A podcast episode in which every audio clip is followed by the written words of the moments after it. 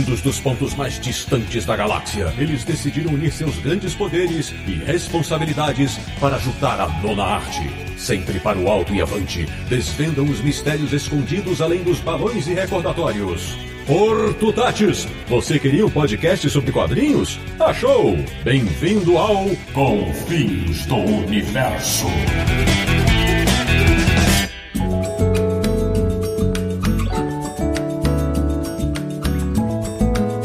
Bem-vindo, bem-vindo! Está começando mais uma edição de Confins do Universo, o podcast sobre quadrinhos que é ninja quando o assunto é entrevistas, que é o podcast do Universo HQ, o site cujos integrantes nunca estão perdidos no espaço da Gibisfera, www.universohq.com. E o programa de hoje é um bate-papo com um dos maiores desenhistas brasileiros de todos os tempos. Eu sou Sidney Guzman, falo de São Paulo e queria ser uma mosca para ter acompanhado uma certa viagem a Anguleme nos anos 80. De Petrópolis, no Rio de Janeiro. Ele que vibrou ao saber que o Thor mais cabeludo de todos os tempos vai ser republicado no Brasil. Samir Naliato. Uma carreira que não será esquecida mesmo 3 mil anos depois. Abrindo nosso time de convidados da sucursal João Pessoa do Universo HQ, como diz um deles, retornando ao Confis Universo, ele, que é o único aqui que é da época de Carcará, Aldaci Júnior. Olha, vamos entrevistar o irmão de As Aventuras do Flama. e também da capital da Paraíba, um homem que conhece bem as três leis da robótica, mas sabe que nem todo robô. Renato Félix. Vamos saber aqui todos os dados sobre Deodato. Olha aí, então fechando as apresentações, o nosso entrevistado de hoje. Um cara que desde cedo, como disse o Daci, carrega no peito a flama dos quadrinhos. Mike Deodato, meu amigo, bem-vindo. Oi, nem todo robô, mas Bolsonaro roubou.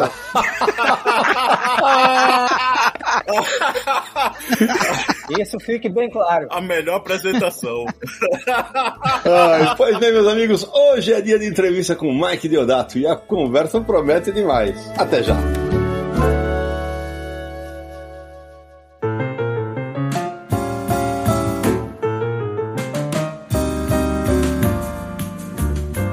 Samir Naliato, já que o Deodato começou com o pé na porta, já fala aí os contatos para quem quiser encontrar o Confins Universo e quem quiser apoiar nosso trabalho. Um grande programa para comemorar os 60 anos do Mike Deodato, muita história para contar, essa carreira com tantos quadrinhos já desenhados para tantas editoras, tantos personagens. Mas se você quiser ouvir os outros 191 episódios do Confins do Universo, acessa lá o Universo HQ. Você vai ter todos esses episódios bonitinhos. E graças aos nossos apoiadores que conseguimos fazer tantos episódios do Confins. E você pode ser um apoiador também. É só acessar catarse.me barra universo HQ. Tem vários planos de apoio lá, é a nossa campanha de financiamento coletivo. E a gente deixa nosso agradecimento sempre para todo mundo que nos apoia e nos permite continuar com esse projeto sempre com tanta qualidade, uma edição bonita, chegando quinzenalmente no computador, no tablet, no celular ou qualquer dispositivo que você use. Então, catarse.me barra universo HQ. A partir de apenas cinco reais você já nos apoia e concorre a sorteios e outras recompensas. Acesse lá. Ô Samir, uma das recompensas é ter o seu nome eternizado num episódio do Confins. Quem são os de hoje? Hoje deixamos aqui o nosso muito obrigado para mais cinco apoiadores que representam aí todos que nos apoiam, né? Então um abraço e agradecimentos para Flávio Augusto de Santana Brandão, Paulo Roberto de Souza Aranha Júnior, César Cavelanha, Alexandre de Melo Cavalcante Júnior e Matheus Tavares. Ô Samir, mas tem que falar da Comic Boom, das nossas camisetas, e aí? Primeiro as nossas camisetas, olha só, esse programa tá indo ao ar no dia 8 de novembro. A CCXP começa dia 30 de novembro, falta pouquinho. Corre para garantir sua camiseta. universohq.com barra loja, você vai encontrar os seis modelos da camisa do Universo HQ e do Confis do Universo, e você vai poder ir no evento bonitão ou bonitona, mostrando que você é verdadeiro fã de quadrinhos. Acesse lá universohq.com barra loja e veja todos os modelos, cores e estampas disponíveis e aproveite. Pode parcelar em até três vezes sem juros. E a Comic Boom? A Comic Boom é nossa parceira oficial aqui do Confins do Universo, tá sempre presente com a gente. A loja fica lá na rua Tijuco Preto, número 361, no Tatuapé, em São Paulo. Todos os lançamentos de quadrinhos, pré-vendas, sempre com grandes descontos para você. E se você não é de São Paulo, acesse comicboom.com.br e você pode fazer suas compras pelo site. E lembrando que todas as compras geram um cashback de 15%, tá? Então, além dos 20% de desconto em lançamento, 30% de desconto em pré-venda, as outras promoções que eles fazem lá, comprando pelo site, você ganha mais 15% de volta para gastar em outras compras. E se você é apoiador do Universo HQ, você tem um cupom exclusivo, que a gente não vai falar aqui, porque senão todo mundo vai saber, mas se você é apoiador ou apoiadora, mais 5% de desconto com o cupom exclusivo do Universo HQ. Muito bem. Deixa eu apresentar os nossos dois convidados que vão participar da sabatina conosco, de repente para audiência rotativa, né, dos podcasts. Aldaci Júnior é freguês aqui, mas por favor, apresente-se. É, eu sou Aldaci Júnior, eu sou colaborador do Universo HQ desde 2010, sou jornalista desde 2004, 2005. A minha primeira matéria, depois inclusive eu vou até retomar isso, foi com com Deodato. Olha aí. Ah, Minha primeira matéria publicada.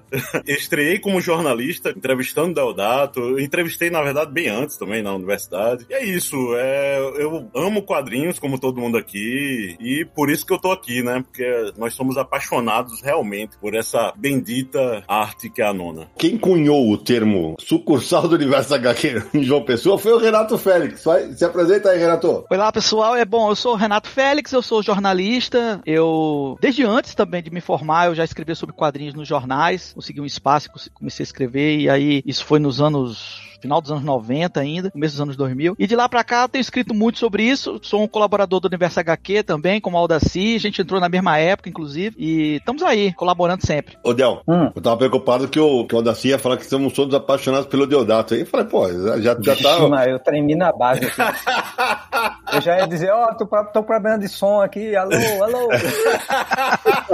A Paula, que é a esposa do Deodato, já ia entrar na gravação e acabar com a com a conversa. Não ia ter nem graça. É o seguinte, agora nós vamos simplesmente jogar conversa fora entrevistando o Del, que é, como eu falei na abertura, um dos principais desenhistas do Brasil em todos os tempos. Ô, Del, e a gente brincou logo no começo, quando eu fiz a abertura e tal. Você tem uma influência muito grande na tua casa, né? Sim, Porque logo de cara, o, o teu pai. é, aliás, é, a gente não pode começar o programa, sabe? Já é deixar de, de falar de, de- O nome do Deodato é Deodato Taumaturgo Borges Filho.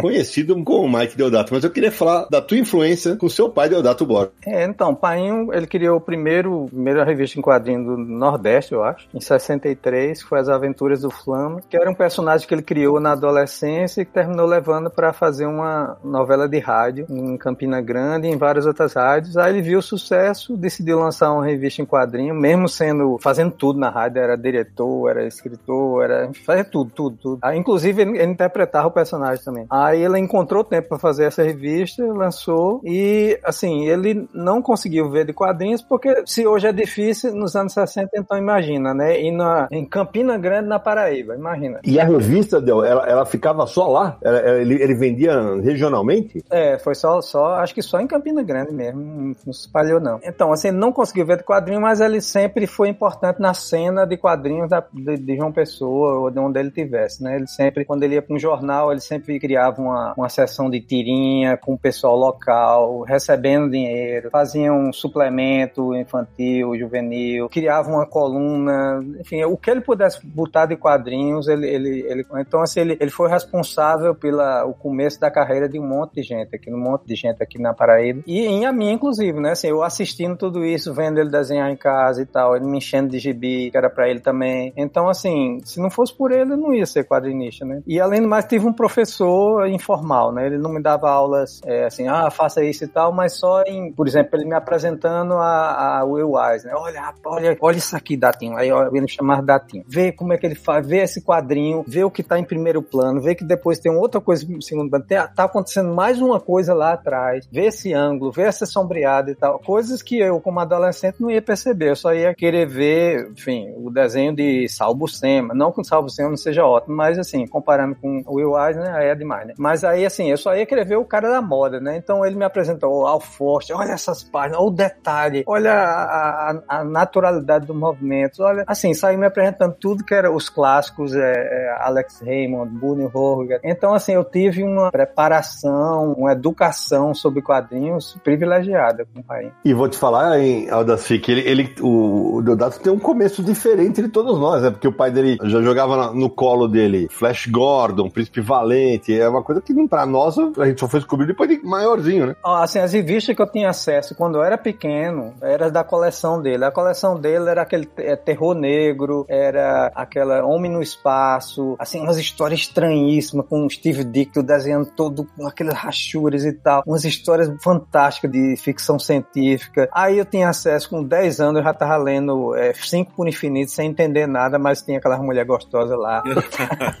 Aí eu, eu, também, pequeno, já lendo Cripta, Choque, lendo, assim, é, foi fantástico, assim. E, assim, só em estar no Brasil, a gente já, já tem uma, um privilégio, porque a gente não cresceu, nos Estados Unidos, a maioria, não é todo mundo, né, mas só quer saber de super-herói, é Marvel e DC e tal. Enquanto a gente teve quadrinho francês, quadrinho italiano, quadrinho argentino, quadrinho de tudo que é nacionalidade, assim. Então, a, a influência que eu tive, o que eu aprendi com todos esses estilos e essas escolas foi, foi assim, é impagável, né? Olha só, para ficar bem claro, né, sobre o Flama, os mais novos também, né, o pessoal que não tem oportunidade de pesquisar, rapaz, a, a febre, a novela, telenovela, né, nos anos 80, nos anos 90, aquela época de ouro, época de ouro do rádio, era as séries radiofônicas, né? Tanto que no Rio tinha, acho que era Rio, né, no Sul, era Jerônimo, o Herói do Sertão, que inclusive também se transformou em quadrinhos. As Aventuras do Anjo. Isso, o Anjo, né, que inclusive teve uma edição agora pela figura, né, em facsimile, do Colin. E tem um filme, né, Escorpião Escarlate. Também tem um filme. Aí o seguinte, para revidar, vamos dizer assim, né, para ter uma, um personagem nordestino, né, criado aqui no Nordeste, o Deodato pai, ele criou, né, o Flama, nos anos 60, né, no 1960. Primeiramente como um rádio, né, inclusive você pode até catar por aí pelo YouTube, tem um episódio. Foi eu que joguei lá. Apareceu um, um fã de Painho, mandou essa fita para ele. Aí ah, só tem essa. Aí peguei, né, botei na internet e tá circulando até hoje. E olha só, cara, como é a influência. Se você for ver a própria timeline do próprio podcast do Confins do Universo, ele tem toda a gramática, sabe, de, de trilha sonora e tal, que era daquela época, 1960, entendeu? E, e tá sendo feito até hoje, pra você ter uma ideia, né? Se você for ver, for atrás desse, né, desse episódio, você vai ver como é, né, entre a trilha, aquela trilha mais dramática, ele faz o eco, as aventuras do Flama. E outra coisa, eu tive a, a oportunidade e a felicidade de entrevistar o, o Deodato Pai lá na Rádio Tabajara, que ele tomava conta lá, ele era coordenador, era diretor, e ele falava: olha, só foram cinco números, mas esses números já se esgotavam, a tiragem já, já se esgotava na porta da rádio. Tem foto disso, não tem? Dele vendendo? Justamente, tem, tem foto. Assim, se esgotava tranquilamente, sabe? Assim, era um frisson muito grande. E é engraçado que a Paraíba, por ser um celeiro mais calcado no jornal, nas tiras, principalmente depois, né, nos anos 60 e 70, suplementos juvenis e tudo mais, mas a primeira revista realmente foi uma revista, né, uma revista em quadrinhos, que inclusive, fazendo juiz ao nome do Flama, era em clichê quente. Pra quem não conhece, era, era, tinha que esquentar, né, o material e imprimir a quente nas páginas. Olha só que interessante, ó. É importante a gente lembrar aqui, a gente tá falando muito do Deodato Borges como quadrinista e pontuando um pouco ele como jornalista, mas que ele é um dos grandes nomes do jornalismo na Paraíba, né? Uhum. No jornal impresso e na rádio. Então, essas coisas acabam se combinando um pouco, porque a gente sabe que o quadrinho e a imprensa têm uma relação muito próxima desde seu surgimento dos quadrinhos, né? Lá no final do século XIX, né?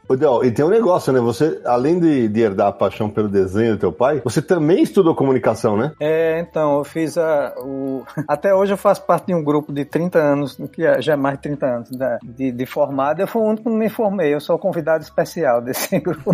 Porque quando faltava um semestre, aí apareceu a oportunidade de eu fazer a história da Paraíba em quadrinho. Aí eu fui falar com o meu coordenador, que era um cara bem honesto, bem correto, que era custódio. Aí custódio, é, eu tava querendo que ele arranjasse um jeito pra eu continuar lá, mas fazer a história. Eu, o mais decente é você fechado. Eu tava... aí eu tranquei, aí nunca mais voltei, né? Mas eu achava que ele ia dar um jeitinho, mas...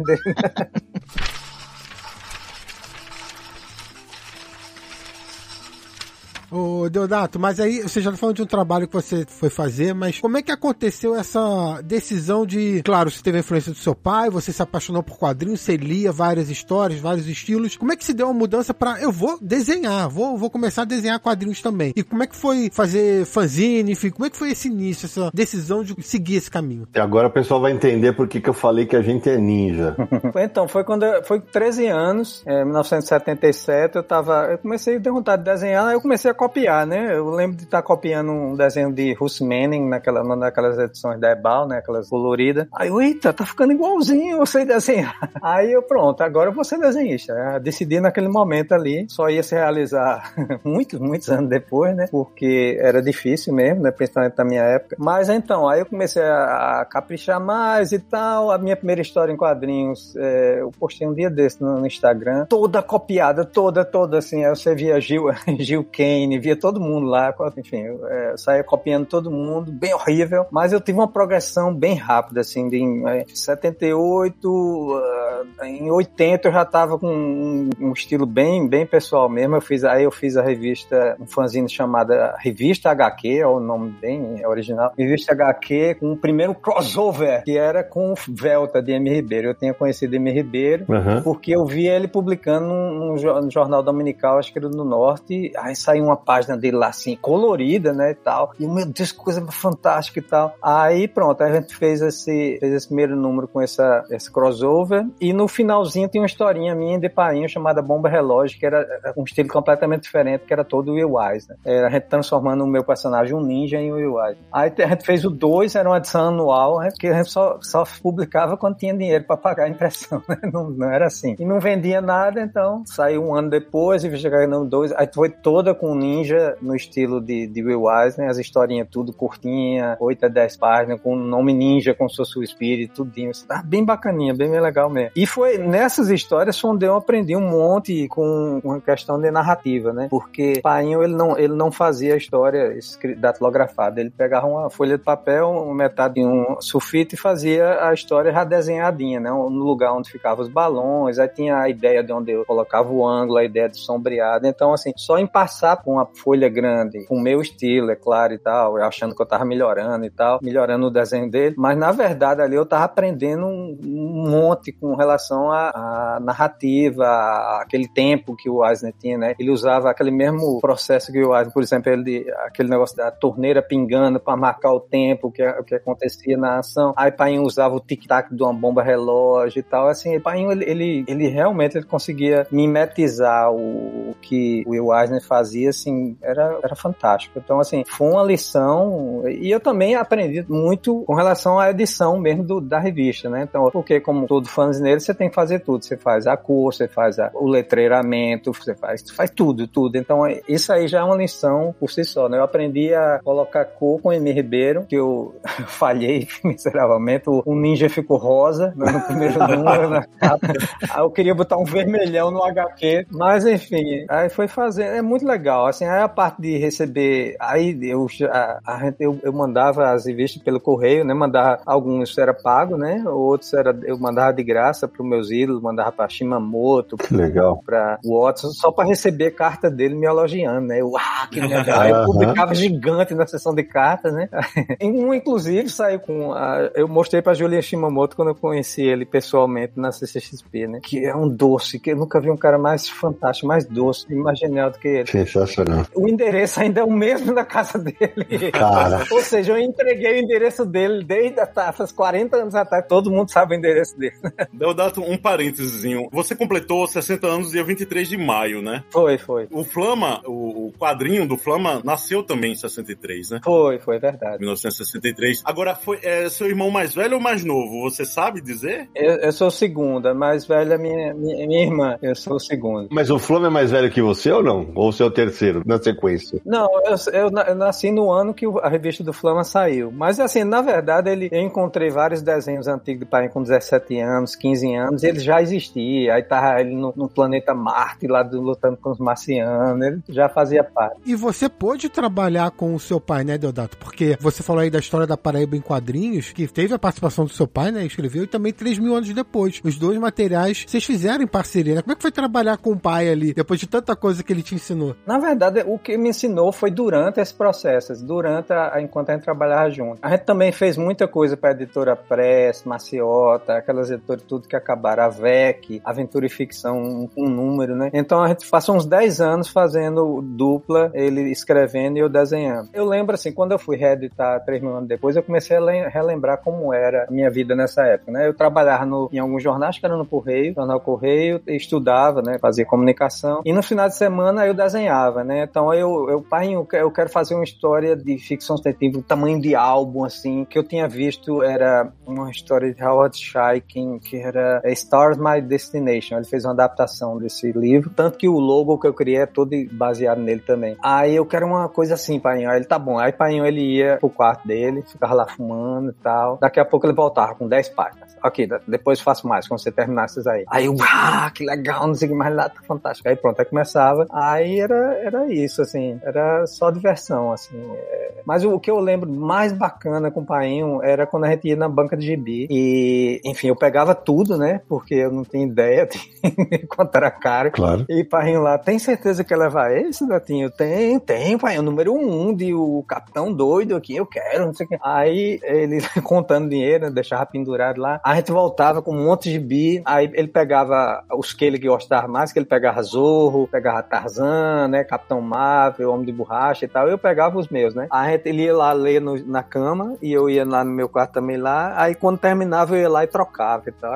A melhor lembrança que eu tenho é essa, assim. Ele não questionou em momento algum a tua escolha por tentar ser desenhista profissional, Del? Meus pais, ou eles, eles eram os pais mais apoiadores do mundo ou mais responsáveis do mundo. Assim, Ele nunca deram a mina. Não, o que eu quisesse fazer, assim, só quando eu decidi sair do jornal Correio, porque eu, eu tinha via, viajado para Eu recebi um. Já falei essa história, mas eu, em 86 recebi um. Eu mandei 3 mil anos depois pra Funarte, que é, Ziral tava lá, eu recebi um elogio, né? Aí ao invés ele mandou Rick Golden, que era o, era o assistente dele ligar para mim e me convidar para ir para Angoulême, na França e tal. É. Aí eu, ê, que legal e tal, só que tá, eu nunca tinha viajado nem da fora da Paraíba, quanto mais para exterior, né? Aí, enfim, pai me pediu dinheiro emprestado para todo mundo, para pedir o, o, casaco emprestado e tal, maleta emprestada. Eu viajei todo emprestado. Isso tudo é para dizer que foi uma viagem mágica e tal, mas quando eu voltei, eu voltei me achando, né? Eu achava que eu ia, ah, agora eu vou explodir e tal. Aí o pai, eu quero sair do correio. Aí foi a hora que eu eu vi, pai, tem certeza, Datinho? Porque ele conta com aquele dinheirinho, né, que eu ganhava e tal. Claro. Aí eu tenho, tenho, tenho, eu vou viver de quadrinhos. Ele, então tá, tá.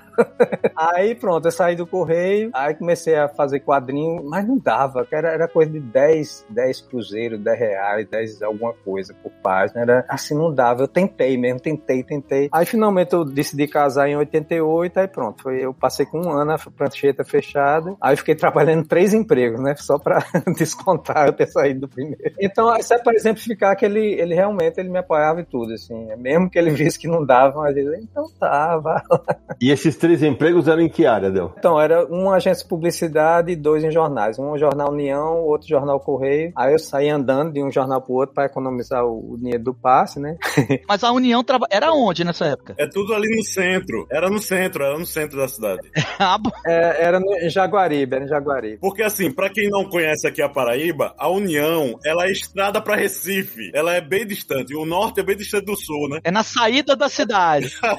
Se fosse a pé dali para o correio. eu morava num bairro bem distante, que é o Valentina, que só tinha uns ônibus circular que era cheio. Eu, eu tinha que sair de seis da manhã. Como eu não tinha marmita, eu saía com as panelas, umas panelas fechadas com plástico, com o meu almoço. Aí eu passava o dia inteiro fora, só voltava de uma da manhã, porque eu pegava o último ônibus. Ou seja, eu, eu só via minha minha filha no final de semana, a minha filha que tinha nascido. Caramba. Mas era trabalho como ilustrador, né? Era então, era assim, no, na União eu comecei como ilustrador, depois pra, cometi o erro de ajudar o pessoal da paginação, nunca mais me deixaram sair de lá da paginação. no Correio era como ilustrador, mas terminei como diagramador. É, a pessoa ia onde ele mandava. Né?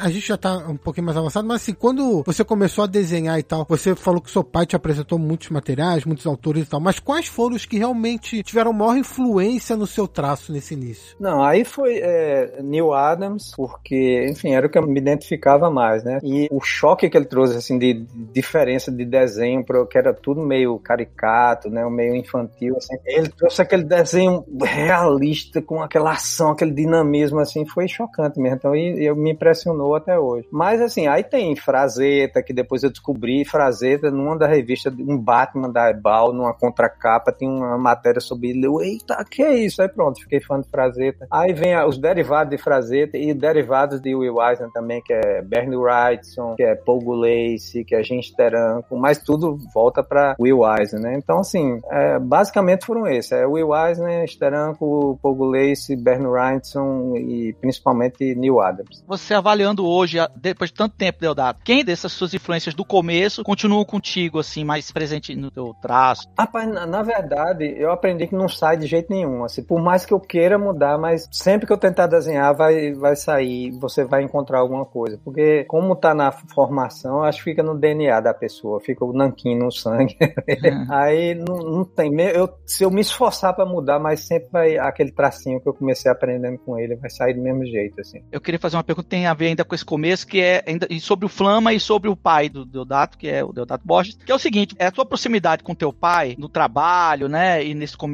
como desenhista e como leitor também, não só reflete na maneira como você trabalha, mas também no conteúdo que você faz autoral, né, no sentido de que tem uma história que eu queria que você relembrasse aqui, que é o teu pai é o personagem, né, tá naquele álbum Quadros, que é o, o, o teu pai no hospital, né. Queria que você lembrasse um pouco essa história e também o teu trabalho, você, não sei como é que tá agora, mas você tentou fazer uma nova versão do Flama, até com o Rodrigo Salem, né, nosso, nosso amigo, que é jornalista da Folha, que se formou aqui na, na Federal da Paraíba, para quem não sabe, é amigo nosso aqui há muito tempo. Então, é, queria que você comentasse essa história com o teu pai como personagem e também esse projeto de trabalhar a obra do teu pai numa nova versão do Flama. É...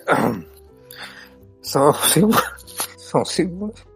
Ih, meu velho. É, o cara 60 anos ainda chora. Ah, mas é isso que é de verdade, meu velho. Mas, ó, então, assim, o jeito de pai escrever, é, eu, eu tenho esse jeito também, com histórias curtas, tanto por ser meu jeito e por incapacidade também. Eu vi Neil Adams dizer que o estilo da pessoa nasce de você querer esconder os defeitos que você tem. Então, assim, eu sou bom em histórias curtas porque eu não sei escrever histórias longas. Então, esse quadro são várias histórias curtas, com sempre com um final, assim. É muita influência do que eu vi em heavy metal, naquelas histórias choque, de cripta e tal, sempre com um finalzinho meio chocante, histórias curtas. A única coisa que eu tentei fazer diferente foi a tentar fazer alguma coisa criativa é, graficamente. Então aquela historinha foi, é, na verdade o personagem não tem nada a ver com o Parrinho, ele é completamente diferente, mas eu quis, uma das vezes que ele estava hospitalizado, antes de falecer, aí eu teria várias fotos, eu pensei, fiquei pensando na história pra fazer com ele e tal, aí mostrei para ele, ah, ele morreu de rir, achou bom. Aí eu tirei umas fotos com ele lá mesmo e usei como referência para fazer essa história de um personagem que na verdade não é ele mesmo. Mas qual era a pergunta mesmo? Não, era para você comentar essa e também ah, você tentou retomar o Flama, né? Chegou a trabalhar num projeto com o Rodrigo. Sim, então, é. é Rodrigo, eu tô devendo tanta coisa, Rodrigo. Assim, eu sempre aperreio ele e termino não, não cumprindo. Rodrigo, é, adoro o Rodrigo. Ele é um jornalista fantástico e eu não sabia que ele escrevia tão bem. Ele, uma vez, ele me procurou, ó, oh, tô com ideia pro Flama e tal. Aí eu cheguei a fazer é, algumas 10 páginas, o lápis ainda, o, o layout. Mas aí pai morreu, então eu fiquei assim, meio travado para continuar. Eu terminei passando os direitos assim, licenciando o personagem para um, um, outra pessoa fazer e tal, e esse projeto ficou engavetado. Eu voltei a perrear Rodrigo recentemente, há um, dois anos atrás, com as duas ideias que eu tive de história de ficção científica, eu aperrei ele para escrever, para ele me dar uma mão, porque era história longa, aí a gente fazia em parceria, a gente desenvolveu, ele fez o roteiro da primeira, a gente apresentou a IWA, mas ainda tá lá em estudo até hoje. o Salem que também já teve aqui com a gente, vale lembrar. É, Salem é fantástico, adoro ele. Ô, Del, uma coisa que, até pra deixar a informação redondinha aqui, quando eu brinquei lá do Festival de Amadora, o Maurício também tava nesse evento e ele conta que o Deodato. Gente, Amadora é um frio naquela época, é um frio. E disse que o Deodato tava todo pimpão lá de braço de fora, quase congelando. Era de Anguleme, Anguleme, Anguleme. De Anguleme, isso mesmo. Então, eu fui com um casaco que era o casaco para o frio de João Pessoa, né? É claro. Aí Maurício me prestou o casaco dele e tal, ficou pagando o jantar para mim e tal. Foi, cuidou de mim como se fosse um pai. Muito legal. Foi muito legal. Foi inesquecível essa viagem. É, imagino. Ô, Dani, só uma coisa. Quando você falou do o Ninja, você escrevia também? então, eu cometi esse. Eu e meu amigo José Augusto, a gente escrevia. José Augusto, é isso aí. É, É, a gente escrevia os, as histórias do personagem, até que Painho assumiu, né? Não, Uhum. vamos fazer aqui, vamos fazer o espírito aqui. Aí pronto, aí Painho assumiu, aí deu. Boa, boa. Mas assim, é, inclusive, essa minha parceria com o José Augusto, que a gente ficava no meu quarto, né, imaginando as histórias e tal, e ensaiando e tal. Ele lutava karatê também, a gente imaginava as lutas. Eu usei pra sair da minha crise no final dos anos 90, assim, que no final dos anos 90 a minha carreira tava em queda, assim, eu tinha criado um estúdio, tava trabalhando, dormindo quatro horas por noite, assim, fazendo quatro revistas por mês, e ficou uma bosta meu trabalho no final. Que no final dos anos 90, quando acabou o meu contrato com a Marvel, ninguém queria me contratar mais. É, eu lembro disso. E que foi bom, por quê? Porque eu, através da rejeição foi que eu percebi o que estava acontecendo. Eu não ia perceber, eu ia continuar fazendo a mesma coisa. Eu vi que tinha alguma coisa errada. Então, assim, eu percebi que eu tinha perdido meu amor pro quadrinho. Eu, não, eu trabalhava só por dinheiro. Aí o que eu fiz? Tomei várias decisões na minha carreira, e uma delas, é, que foi, enfim, é, demitir meus agentes, aprendi inglês, eu quis controlar minha carreira, eu, eu ia passar a trabalhar menos, com mais qualidade. E para recuperar o meu amor por quadrinhos, eu usei essa memória de eu e Augusta criando história no quarto para rebobinar meu cérebro, assim, eu, o que é que tá faltando, o que é que eu gosto em quadrinhos? Aí eu lembrei disso, comecei a lembrar dessa época que eu fazia fanzine e tal, como eu era feliz, assim, como eu fazia com amor, como eu fazia com aquela vibração. Aí pronto, aí eu, eu uso essa mesma memória até hoje para me inspirar.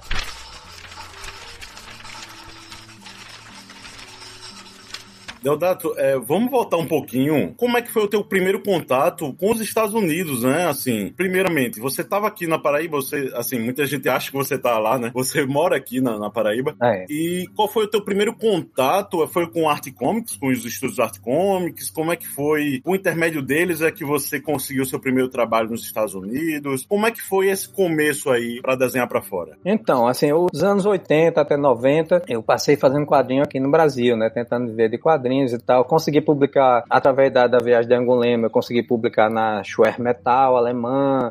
Depois saiu, com, através da minha parceria com Júlio Emílio Braz, que é um escritor premiado, já ganhou Jabuti, enfim. A gente fez várias parcerias, terminou sendo publicado em Portugal também, mas nunca passava disso, né? Era... E até que em 91 recebi uma ligação de Elcio de Carvalho, da, que ele tinha criado a, a Arte Comics junto com é, JP e com Dorival, e ele me oferecendo fazer uma historinha para os Estados Unidos. Era, era Santa Claus para a editora Malibu. Eu tava trabalhando em três empregos, pelo que eu lembro, eu acho que era 30 páginas, desenhada e finalizada, e eu tenho que entregar em 30 dias. Puta merda. Lembrando, né, Del, que na época não era digital, né? Era tudo lápis, nanquim, nossa. Não, não. É, aí eu consegui, eu fiz tudinho, enfim, aí me pagaram bem, tal, bem pra época, não era bem pouco, né? Era assim, era coisa de acho 15 dólares a página, mas para o salário que eu ganhava nos três empregos era uma fortuna. Aí eu, eita, que legal e tal. Aí depois disso veio e passaram umas artes finais, fazer arte final de Protectors, que eram como se fossem os Vingadores dessa editora pequena. Aí eu, pronto, é agora, né? Aí fui pedindo demissão tudinho, né? saí da União, saí da agência de publicidade e por último saí do Jornal Correio, que eu fazia a charge, era diagramador. Até o editor, eu esqueci o nome dele agora. Ele veio até na, na minha casa ver se eu podia fazer a charge mandar para o motorista buscar. Eu, não, não, não, eu, eu te adoro, mas eu, eu quero sair do jornal, eu não quero voltar mais nunca. aí pronto, aí eu fui largando tudinho, pronto. Aí eu tava lá, assim, na verdade foi uma decisão assim, eu, porque eu confiava no meu taco, né? Mas podia acontecer tudo, né? Podia não arranjar trabalho e tal. Mas eu tinha muita confiança em mim mesmo, assim. Aí eu tava fazendo, era quatro páginas por dia de, de arte final de Protectus, era 10 dólares por página. Eu achava o máximo, aí isso aí dava pra cumprir meu salário todo, todo dos outros empregos. Aí pronto, aí daí aí apareceu a oportunidade de fazer A Bela e a Fera. Primeiro eu fiz Quantum Leap para Innovation, é, umas adaptações de, de TV, e finalmente apareceu A Bela e a Fera, que era todo colorido com aerógrafo, pintado. Esse A Bela e a Fera era a adaptação do seriado da TV, né? Isso. É com Linda Hamilton, né, do Exterminador. Linda Hamilton. É, o Exterminador do Futuro. Passou aqui, chegou a passar aqui na Globo, se eu não me engano. Isso. Ele perguntou se eu sabia pintar, né? Eu, na verdade, eu não sabia. Eu tinha aprendido alguma coisa de aerógrafo na agência de publicidade. Aí eu, sim, sei, sei. Se você vê a Bela e a Fera do 1 ao 6, você vê que eu vou aprendendo. Do... minha técnica vai melhorando com o passar do tempo. E, assim, outra coisa, que tem algumas revistas dessa editora que sai com o nome de Painho. É Mike Deodato Sênior. Por quê? Ele queria me passar mais trabalho, mas ele não acreditava que eu pudesse fazer tão rápido. Aí, aí, aí meu, Meu agente disse, não, mas o pai dele faz. O pai dele também faz quadrinho. Aí ficou, ele achou que era painho que tava fazendo. Como eles desenham parecido, né? É, exatamente. Aliás, é curioso isso, porque foi nessa época que nasceu o Mike Deodato, né? Como é que foi a escolha do nome pra trabalhar lá fora? Então, assim, porque na época realmente havia uma rejeição para nomes que não fosse americano lá, assim, era por experiência mesmo, eles, eles sabiam disso, né? Então eles aconselharam eu botar um nome americanizado. Então tinha Mike Deodato com dois Tinha Steve Deodato, não sei o que. Aí eu fiquei com Mike, mas qualquer um. Mas você já adotava já na Malibu, já nessas, nesses primeiros trabalhos? É, não, então, na Malibu acho que ainda saiu Deodato Filho. Ainda saiu, assim, porque era o primeiro, né? Mas depois, quando eles foram avançando, eles foram notando resistência dos próprios editores. Porque, assim, os editores americanos, eles passaram por algumas fases que eles é, contrataram muito desenhos espanhóis, é, filipinos e tal, em, em, épocas diferentes, e tiveram muitos problemas, assim, descobriram um monte de talento, mas tiveram um monte de problema também. Então, assim, eles ficaram meio receosos de qualquer coisa que não fosse americana, né, ou inglês. Então, é, foi com essa perspectiva que eles mudaram o nome. O Mike, então, não tem um significado, assim, particular, não? Não, é, é só para enganar americano. Mas foi você que adotou? Quer dizer, não, você Mike? Não, é, me, me deram as sugestões. Steve Deodato, Mike Deodato, eu, é, Mike, tá bom. Você lembra das outras sugestões, não? Não, eu só lembro de Steve e de Mike.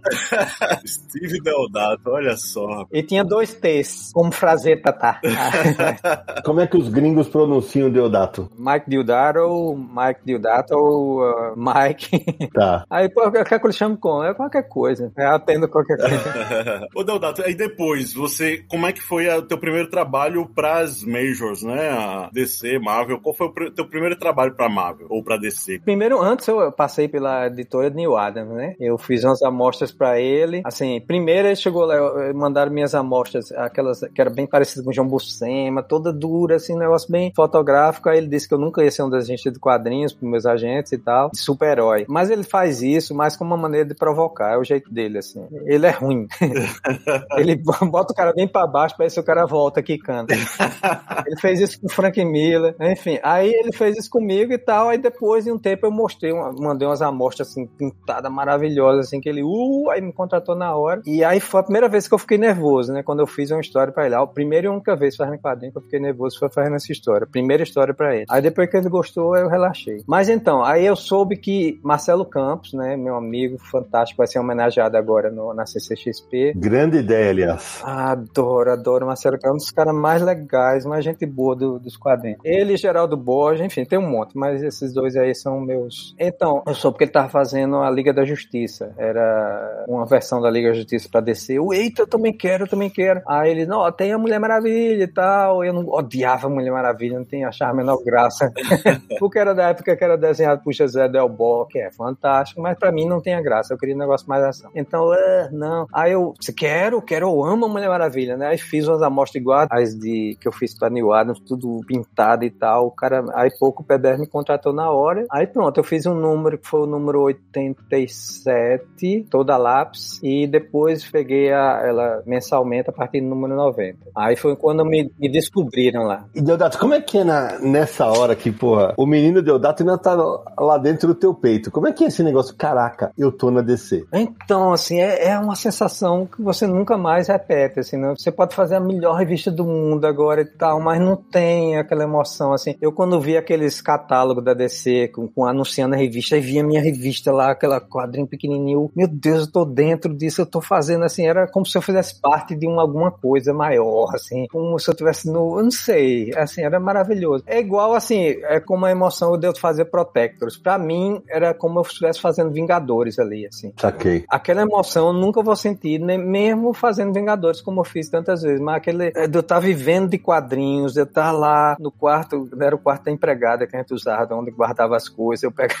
minha mesa de luz era um, era um vidro que eu tirava do espelho da cozinha, do armário da cozinha, aí apoiava com uma lâmpada atrás, aí quebrei uns três, assim, nesse processo, assim, todo sem ar-condicionado, o calor da bexiga lá, mas eu tava tão feliz, rapaz, eu tava vivendo de quadrinho, fazendo um grupo de super-heróis, é como o primeiro beijo, o primeiro amor, assim, não tem, não tem nunca, você não vai repetir essa emoção, assim. É aquele momento que você fala, consegui, né, Deodato? Cheguei aqui. É legal explicar pra quem tá ouvindo a gente, que nós estamos falando de uma época que não tinha nada digital. Você mandava as páginas pelo correio, não é isso? É, pelo correio, assim, tanto que a, a primeira capa que eu fiz de A Bela e a Fera, eu fiz de novo. E era autografada, porque se perdeu. Puta merda. O Correio Brasileiro perdeu, aí eu tive que fazer de novo e mandar de novo. assim. Só pra deixar registrado, o Deodato falou do Neil Adams já mais de uma vez, que é uma das grandes influências, que mostrou o trabalho pro Neil Adams e tal. Só pra lembrar que quando o Neil Adams faleceu, a gente gravou um confins sobre ele e o Deodato, inclusive, participou, né, pra falar sobre o Neil Adams. Então, o episódio do Neil Adams, Confins do Universo 155, tem a participação do Deodato. E aproveitando, é, a título de curiosidade, essa edição da Mulher Maravilha saiu aqui no Brasil em outubro de 1996, na revista Shazam número zero, que era por causa da Zero Hora, e todas as revistas da Abril zeraram, e era argumentado pelo William Masner Loebs. Pra quem não sabe quem é, é o cara que fez o Flash Porco Espinho.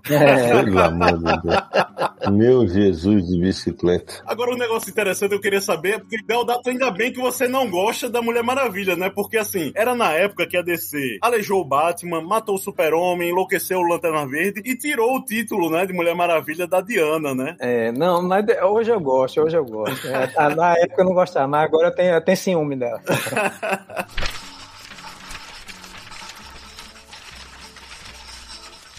Deodato, a gente tá falando de uma época também em que você é um dos pioneiros, né, de brasileiros que começaram a trabalhar lá, no, inclusive nas majors, né? Hoje em dia a gente tem mais e tal, e os caminhos se abriram, pelo menos um pouco mais, né? Mas você é um dos pioneiros. Eu imagino que você tenha se tornado, então, uma referência pra muita gente naquela época. As pessoas procuravam você, inclusive aqui, né, na Paraíba, tem um monte de, de pessoal que trabalha com quadrinhos aqui e que se espelhava em você, né? É, verdade. Você virou meio um guru pra essa galera, né? Queria que você falasse um pouco disso, né? Dessa relação com outros desenhistas que começaram a te ver como alguém em que se espelhar, né? Uhum. E também se você chegou a morar fora daqui da Paraíba, ou se todo esse trajeto aí você fez daqui de João Pessoa. Então, eu, nu- eu nunca morei fora. Eu, eu cogitei morar fora porque meu entendimento é que, é, bom, eu vou morar fora, eu vou aprender a falar inglês melhor e vou poder dar mais entrevistas, vou poder ter mais opinião e vou poder aparecer mais e minha carreira vai deslanchar mais. Só que eu entendi, primeiro eu, não- eu vi que não dá pra ficar longe da família, assim, eu ia trocar uma coisa por outra ia perder a inspiração, perder mi- minhas origens, não fazia sentido não. E outra que eu, eu, eu entendi que eu sou tímido, assim, eu não, eu não sou aquele cara que chega na, no Twitter, o que é que vocês acham disso? Eu não faço porque eu acho que ninguém vai responder, assim, é como um cara que, vamos cantar agora comigo, aí ninguém canta, então eu não, eu não sou, assim, eu posso saber o inglês melhor do mundo, mas eu vou continuar como eu sou hoje na rede, assim, eu,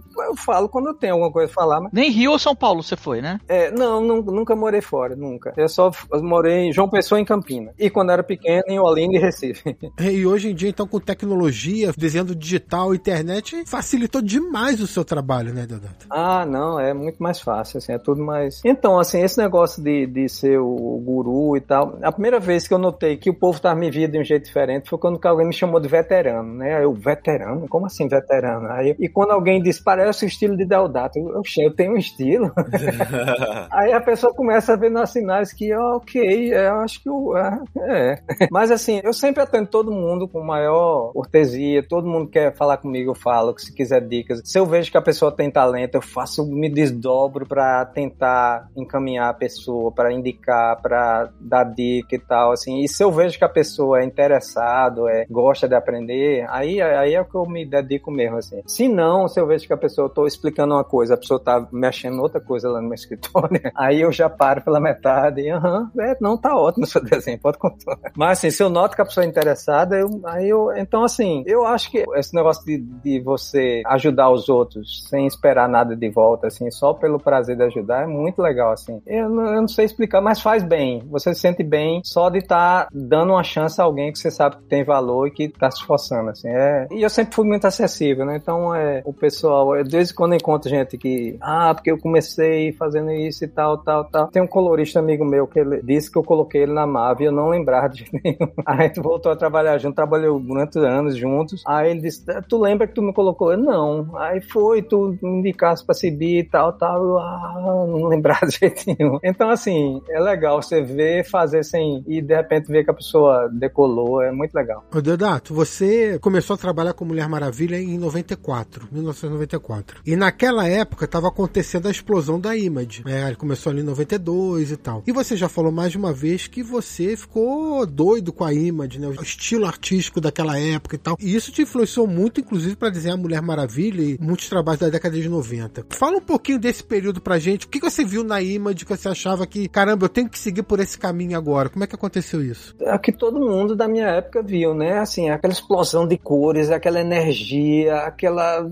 Eu não sei, assim, porque a gente, pelo menos no Brasil, a gente tá vendo quadrinho de 10, 20 anos atrás, né? Ainda era. Eu falo João Buscema como se fosse uma coisa ruim, mas não, ele é genial. Mas estava ultrapassado pra época, né? Inclusive, todo mundo aprendeu a desenhar com João Buscema, mas ninguém cita ele, né? Assim, todo mundo sabe anatomia por causa de João Buscema. E Sal também. Mas enfim, aí, aí é aquela coisa de de, quando eu vi na banca, pau! Aquilo ali, meu Deus, foi uma sapatada na cara. Aquelas cores digitais que a Marvel e a DC não tinham, assim. Era como se fosse o quadrinho super, hiper moderno, assim. O melhor que tinha do quadrinho, assim. Embora não, a história não, mas eu não conseguia ler inglês de qualquer maneira. Então, assim, eu fiquei super impactado e eu vi exatamente numa das viagens que a gente foi, onde eu fui recusado por todas as editoras que eu fui. Todas, todas, Marvel, DC, assim, um por um, os editores, não, não dá, não dá, não dá. E eu tenho ido com aquelas amostras ah, antiquadas e tal. Então, quando eu cheguei no hotel, tal, meus agentes David mais Elcio lá, todo lá, todo cabisbaixo, eu, ei, mas, rapaz, isso aqui é incrível, que isso é maravilhoso, eu consigo fazer isso aqui. Ah, você consegue? Não, se você conseguir, você consegue emprego. Oxi, consigo. Aí eles disseram assim, né? Achando que eu não ia conseguir. Aí, enfim, preparei umas amostras do caramba, pronto. Aí já comecei a trabalhar imediatamente. Mas é porque, eu não sei, era a sensualidade, a energia, era como se fosse Jack Kirby do, dos anos 90, assim. Jack tivesse aparecido naquele momento, assim. A energia que tinha os desenhos de Mark Silvestre, Jim Lee e de Spawn era um negócio. E personagens novos, era, era como assistir o nascimento da Marvel ali, em termos de comparação. Ô Deodato,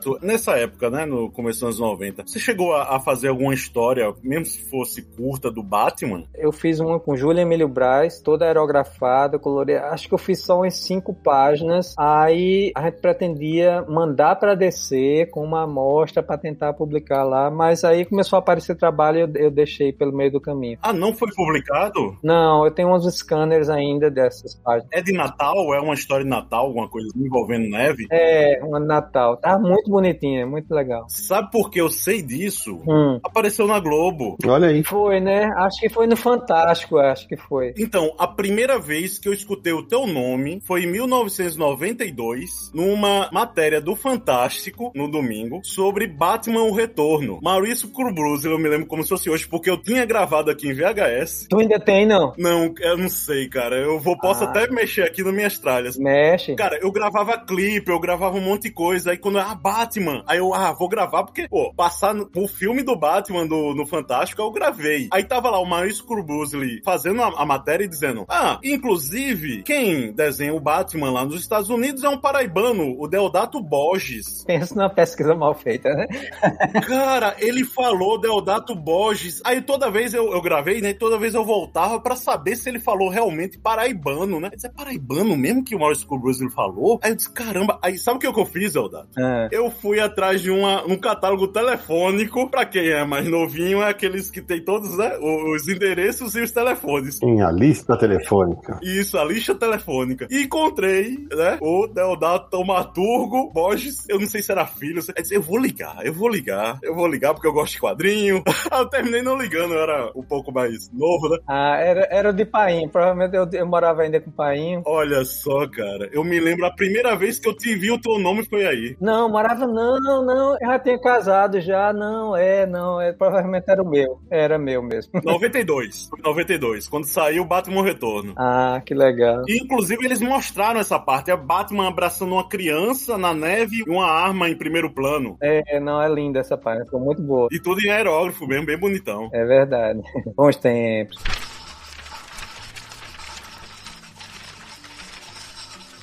Deodato, então, ia primeiro trabalho na Marvel, que, né, a Marvel é a casa das ideias, né, tal. A DC tudo bem, né, todo mundo tem Decenautas e tem Marvetes aqui, mas... Agora eu sou decenalta de novo.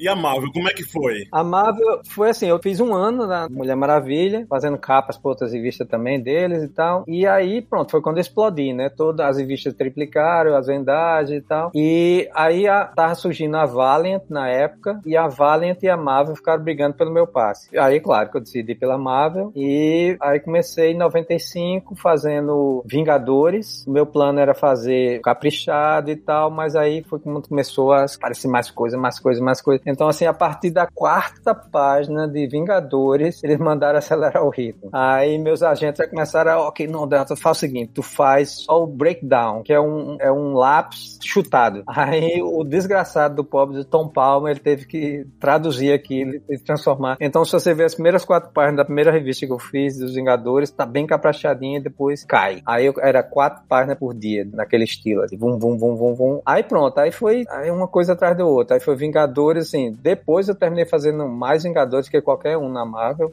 acho só perco pra João Buscema, mas na época eu fiz Vingadores, aí fiz Thor também, fiz Hulk, fiz Electra, fiz tudo lá. E ao mesmo tempo, aí foi criado o Mike Deodato Studio, né, por sugestão dos meus agentes, para eu ganhar mais dinheiro, que eu achei muito bom, e todo mundo ganhar dinheiro e todo mundo ter trabalho, né? Então, assim, a ideia era aproveitar uma brecha no contrato que podia atender, eh, eu era exclusivo da Marvel, mas podia atender outros editores e a própria Marvel também. Então, já que vários editores queriam trabalhar comigo, então eu fazia minha revista com o Mike Deodato mesmo e tinha o Mike Deodato Studio que fazia Glory para Image, fazia Turok para Valiant, que fazia, enfim, era o mundo inteiro assim. Então aí entrava gente como Mozart Couto, Carlos Mota, Ed Benes, Daniel HDR, todo mundo foi Deodato por um dia, como o Daniel disse. aí assim, era bom porque assim, como meu preço era super alto, o meu preço de página, então dava para tirar o preço de página do desenhista que ia fazer a história, dava para tirar a minha parte também, enfim, a porcentagem da, dava para pagar todo mundo, todo mundo ficava feliz. Só não deu certo porque, por conta, por exemplo, alguns editores não colocavam o nome do Mike Deodato Studio e listava quem era, só botava Mike Deodato Studio ou então botava Mike Deodato para piorar, então. Aí, assim, os desenhistas ficavam insatisfeitos, as pessoas que encomendavam a revista ficavam insatisfeitas, porque esperavam uma coisa e vinha outra. A qualidade terminou caindo, que era um ritmo alucinante. Então, assim, eu, eu passei um dos caras, acho que a minha popularidade na época era, assim, impressionante. Tanto que eu encontrei com Jim Shooter numa convenção e ele disse: Não aguentava mal ouvir falar meu nome. Uhum. Não aguento mal ouvir falar de vocês. eu, ok, obrigado. Aí, assim, e terminou no zero, assim, porque quando acabou meu contrato, ninguém queria. Tanto a minha credibilidade estava arranhada, assim, porque você não sabia de qual era o Deodato que você ia conseguir. Olha eu falando em terceira pessoa, primeiro sinal. primeiro sinal, tô ficando boçal. É, você não sabia qual era o Deodato, se, se era o Deodato de verdade, ou era o estúdio, ou era de Benz, ou era Mozart, você não sabia. E outra que a qualidade tinha caído, né? Tinha caído, era, era visível. Então, assim, aí a Marvel não quis renovar, aí eu fui atrás da Valiant, a Valiant não me queria mais também. Até hoje eu, eu jogo isso na cara do, como é o nome dele? Ah, esqueci, o editor lá na época, assim, que ele é um escritor, é um dos co-criadores de Deadpool. Mas aí não quis, aí fui descendo, descendo, descendo, terminei na caos, aí isso ainda deu uma sobrevida para essa loucura, né? Continuei sem enxergar o que estava acontecendo e trabalhando na, naquele mesmo ritmo. Melhorou um pouquinho porque tinha mais liberdade criativa, o colorido era bacana e tal, mas uh, os defeitos continuaram lá e tal. É o Fabiano Nicesa? E, sim, Fabiano Nicesa, é gente finíssima, mas tudo aí que eu gosto, você não me quis, seu safado. Mas isso foi bom, assim, eu ser recusado, eu ser rejeitado, foi bom. Teve que acontecer, porque senão não ia. Eu ia continuar. e é muito legal porque você, eu já te entrevistei outras vezes, e você fala com muita naturalidade do período que você quebrou a cara, né? Que é quando você vai fazer Electra, depois você começa a pegar mais coisas. Acho que é legal você contar isso, porque pra, pra quem é jovem, né? Foi ali que você deu a volta, né? E muita gente gosta de esconder essas coisas, né? Assim, de que É isso, é, é isso. É sempre uma pessoa de sucesso, né? Então é, é bom que as pessoas saibam que isso acontece, né? A pessoa aprende errando, né? Assim, não tem com quem. Você errando, você sofrendo, você. É como eu, eu vi um vídeo de Schwarzenegger ele com 70 e tantos anos, né? Dizendo que você tem que sofrer na academia mesmo, você tem que doer. Isso constrói o caráter e tal. Eu tenho orgulho de ter dado a volta por cima, assim, de ter conseguido. E eu errei porque eu era jovem mesmo, assim, eu não, eu, eu enfim, passei a vida inteira ganhando pouco e tal, e vi uma oportunidade daquela, então eu não queria dizer não para nada. Qualquer trabalho aparecia, eu quero, eu quero, eu quero, eu quero eu quero, eu quero. E meus agentes estavam fazendo o que eu queria, né? Estavam me arranjando trabalho, arranjando jeito de eu ganhar mais dinheiro e tal. Então, assim, foi minha inexperiência normal, assim, é, é, faz parte. E assim, e o meu, a minha volta também não foi instantânea, não, assim, não. a partir do momento que eu decidi, não, assim, eu tive que reconquistar o meu lugar na Marvel de novo. Então, assim, eu aproveitei a brecha que eu vi na internet, assim, que eu vi que eu, eu tava assim, querendo aparecer de novo, então comecei a fazer uns desenhos e, posta, e mandava para um site CBR, que na época. Aí o cara, eu mandei, o cara postou, Deodato faz um desenho de não sei quem. Eu, epa, olha só, saiu com uma manchetezinha. Aí eu, aí eu combinei com o meu agente para ele criar um texto em cada imagem que eu quisesse, se eu fizesse. Então aí cada vez aí vinha aquele texto dele em inglês, porque eu não, falava inglês bem, né? Que eu tinha assinado com é, Dave Campillo. Ô Deodato, só um, um adendo, porque a gente sabe, você começou a recusar contrato, aí teve momento que você estagnou, você parou, aí tem um momento que você reviu também a sua arte, é isso? É, não, então, foi final dos anos 90, Marvel recusou o trabalho, Valiant não queria, comecei a trabalhar para editoras menores menores. Aí foi quando eu percebi que as coisas, eu tinha que mudar a minha visão de tudo, assim, eu tinha que recuperar meu, meu amor por quadrinho. Então usei aquela memória afetiva para me rebobinar, comecei a aprender inglês, demiti meus agentes, comecei a trabalhar diretamente com um agente americano, decidi só fazer uma revista por mês ao invés de quatro e tal. Por conta disso, tive vários revés. Um deles foi que eu recusei, é, eu sabia que ia fazer uma minissérie da Catwoman, ou era Batgirl? Acho que Catwoman, Catwoman. Aí recusei vários trabalhos para poder me dedicar àquilo. Quando chegou de última hora, o editor, não, houve um engano, o trabalho não é para Deodato, não. Pode mandar o contrato de volta. Nossa.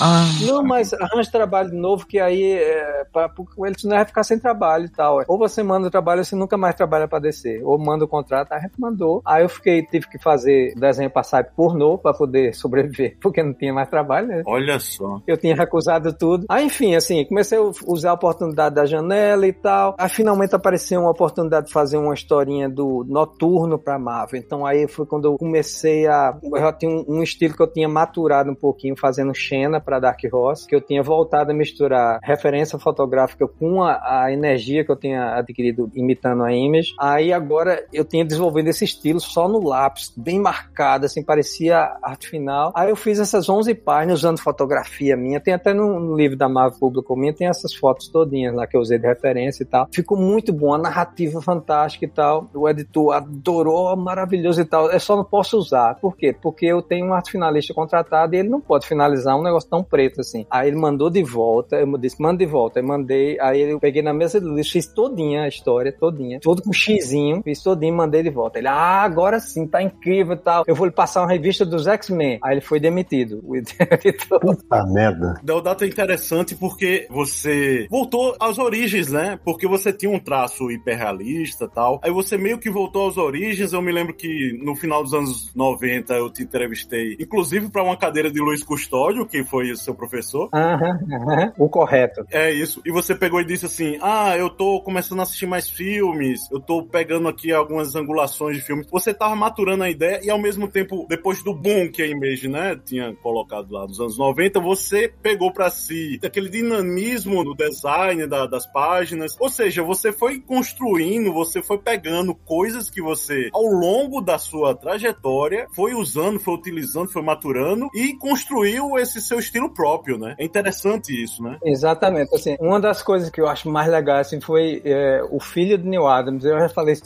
vezes, mas eu gosto de falar sempre. Ele postou no Twitter: Meu pai, quando ele queria me ensinar sobre dinamismo e fotorrealismo em quadrinhos, ele me passava os trabalhos de Mike Deodato para estudar.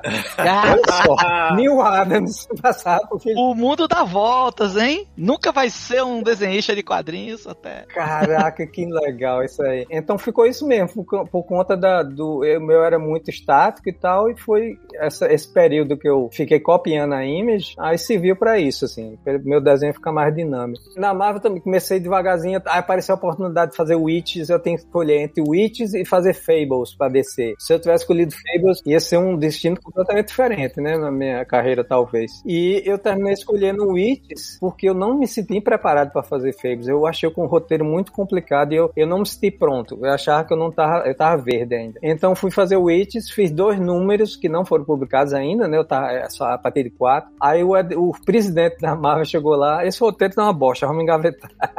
Não chegou a ser publicado? Chegou anos depois. Eu lembro desse Witches que, quando foi pra sair, o Deodato entrou em contato com o Universo HQ. Isso foi início dos anos 2000. E mandou umas artes do Witches. E a gente divulgou, né, que era o próximo trabalho do Deodato e tal. E acabou rolando. E olha só que interessante. Foi o Witches, que foi a minha primeira matéria, e foi no jornal União. E em 2001, a gente teve capa do Caderno de Cultura, que inclusive hoje, atualmente, eu estou como editor de cultura há quatro anos no jornal União. Que eu, como era estudante, a primeira vez eles publicaram uma matéria minha e com uma lição de humildade também, porque o editor esqueceu de colocar meu nome.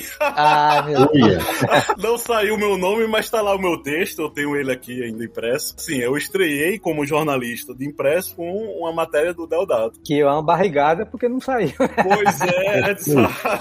Ô, Daí, nesse período nós estamos falando de que ano exatamente? Foi é, de 2000 a 2002. Porque eu lembro que teve uma vez que eu tava no Festival de Desenho de Humor de Recife e eu fui com o JJ Marreira até tua casa e com o Arthur, né? Foi, foi. Ah, fez uma matéria longa, não foi pra Universo HQ. Foi, foi. E não foi nessa época que você tinha acabado de assinar a exclusividade pra Marvel logo depois, que você vai fazer Hulk? Então, pronto, foi exatamente isso. Depois desses, desses ah, atropelos aí, eu fiz ainda uma minissérie de Tigra. Aí quando o Axel, foi quando o Axel tava entrando na, na Marvel. Aí ele viu, aí, aí pronto, aí me chamou pra fazer Hulk. Axel Alonso, né? É, Axel Alonso, que virou meu melhor amigo, é, é meu chefe lá na IWA Studios agora. Então ele, pronto, aí, a- aí foi um novo, é, um novo marco na minha carreira, assim, uma mudança, mais um marco de mudança que eu aprendi mais ainda sobre narrativa trabalhando com o Bruce Jones, que é desenhista também, né? Cada roteiro dele, assim, tá tudo lá, assim, tudo mastigadinho. Então eu tive uma aula, uma masterclass ali com ele. Pra quem não conhece, né, Axel Alonso foi editor, né, do Preacher originalmente. É, aí ele saiu da Vertigo pra Marvel, ficou lá como editor, depois virou editor-chefe por acho quase 10 anos, ficou 17 anos na Marvel, introduziu um monte de diversidade e tal, foi fantástico a- o período dele lá, até que tiraram ele e aí ele fundou a IWA Studios junto com o Bill Dimas, que saiu também da IWA agora, e agora tá só Axel e o outro que eu sempre esqueço, o outro meu chefe lá. Nesse período do início dos anos 2000, uma coisa que ficou marcante também pelo Deodato foi aquela arte do Capitão América dos atentados de 11 de setembro, né? Foi bem nesse período que o Deodato tava apresentando um novo estilo artístico, recomeçando, né? É, reinventando sua carreira e aquela arte bombou na internet de uma maneira impressionante. O mundo inteiro. Foi. Assim, eu, eu tava postando aquelas imagens, né, com texto e tal. Aí eu tava assistindo TV e vi o, o que acontecido e tal. Eu comecei a esboçar um negocinho, uma imaginha, mas eu não queria postar porque ia parecer que eu tava me aproveitando da situação. Eu engavetei. Mas aí depois a Marvel entrou em contato e perguntou se eu queria participar de uma revista para arrecadar dinheiro para a família das vítimas. Aí eu, ah, então, ó, eu tenho esse desenho aqui que eu fiz. Mandei eles. Não, tá ótimo, então faz esse. Aí eu fiz, aí eu perguntei, ó, posso divulgar antes para ajudar a divulgar a revista? Pode. Aí então pedi meu agente para criar um textozinho, a gente postou, aí pronto, aí viralizou. Tem até uma história, uma história. Eu tava, nessa época eu fazia academia aqui perto. Enfim, nessa época eu não me cuidava mesmo e tal. Eu, eu ia pra academia de qualquer jeito. Eu fazia é, aquela na água, como é, é Hidroginástica? Hidroginástica, é porque eu tava tendo problema no joelho. Aí eu ia com a bicicleta toda enferrujada. Aí parava lá na- do lado daquelas Kawasaki Ninja, né? Aquelas motos lá, tal. Ia lá de sandália, fazendo meu negócio e tal. Aí um dia o dono da academia chegou: opa, eu soube que você desenha, né? Eu, é, desenho. Tava só eu e a professora, eu ia até chovendo. Aí ele, ó, depois tem um muro aqui que a gente quer botar umas letreiras e tal. Eu vou falar contigo e tal. Aí eu, tá certo, beleza. Aí ela ficou olhando pra mim assim, aí eu, não, beleza, deixa eu falar. Aí na semana seguinte saiu uma matéria da Veja com a página dupla com aquele desenho. aí no outro dia ele, olha aí o desenhista internacional, olha, toda vez que ele passava por mim, o desenhista. Pensei que ele ia falar: olha aí o cara que vai pintar o nosso muro, que legal, olha aí. É, ia ser muito caro. Aí no final foi Chico que pintou o muro, não? Ah, não, é Chico, Chico não tem vergonha não. Chico,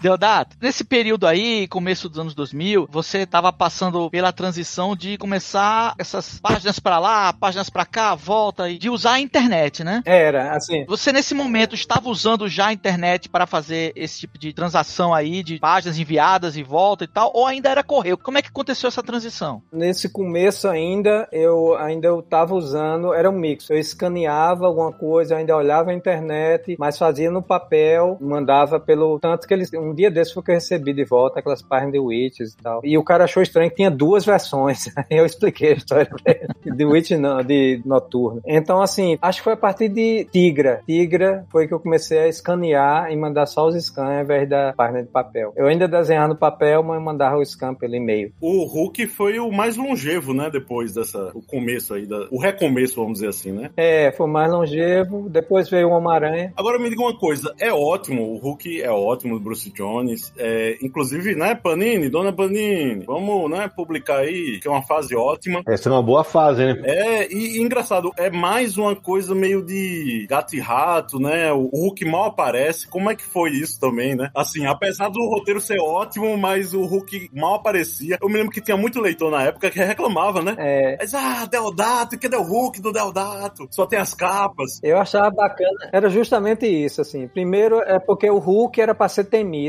Ele não era um herói, era pra você ter medo dele. E depois ele, ele só ia aparecer quando realmente fosse o momento de aparecer mesmo. Então tinha todo aquele suspense. Que Bruce Jones é um mestre do suspense. Como ele é bom, cara. Ele era, é muito, muito bom. Ele, o jeito que ele construía tudo, meu Deus. Então pra mim foi fantástico. Eu, eu adorei. O Hulk do filme de 2008 com Edward Norton é totalmente inspirado na arte do Deodato, né? Foi, eu vi alguém falar isso, aí, mas eu só soube depois.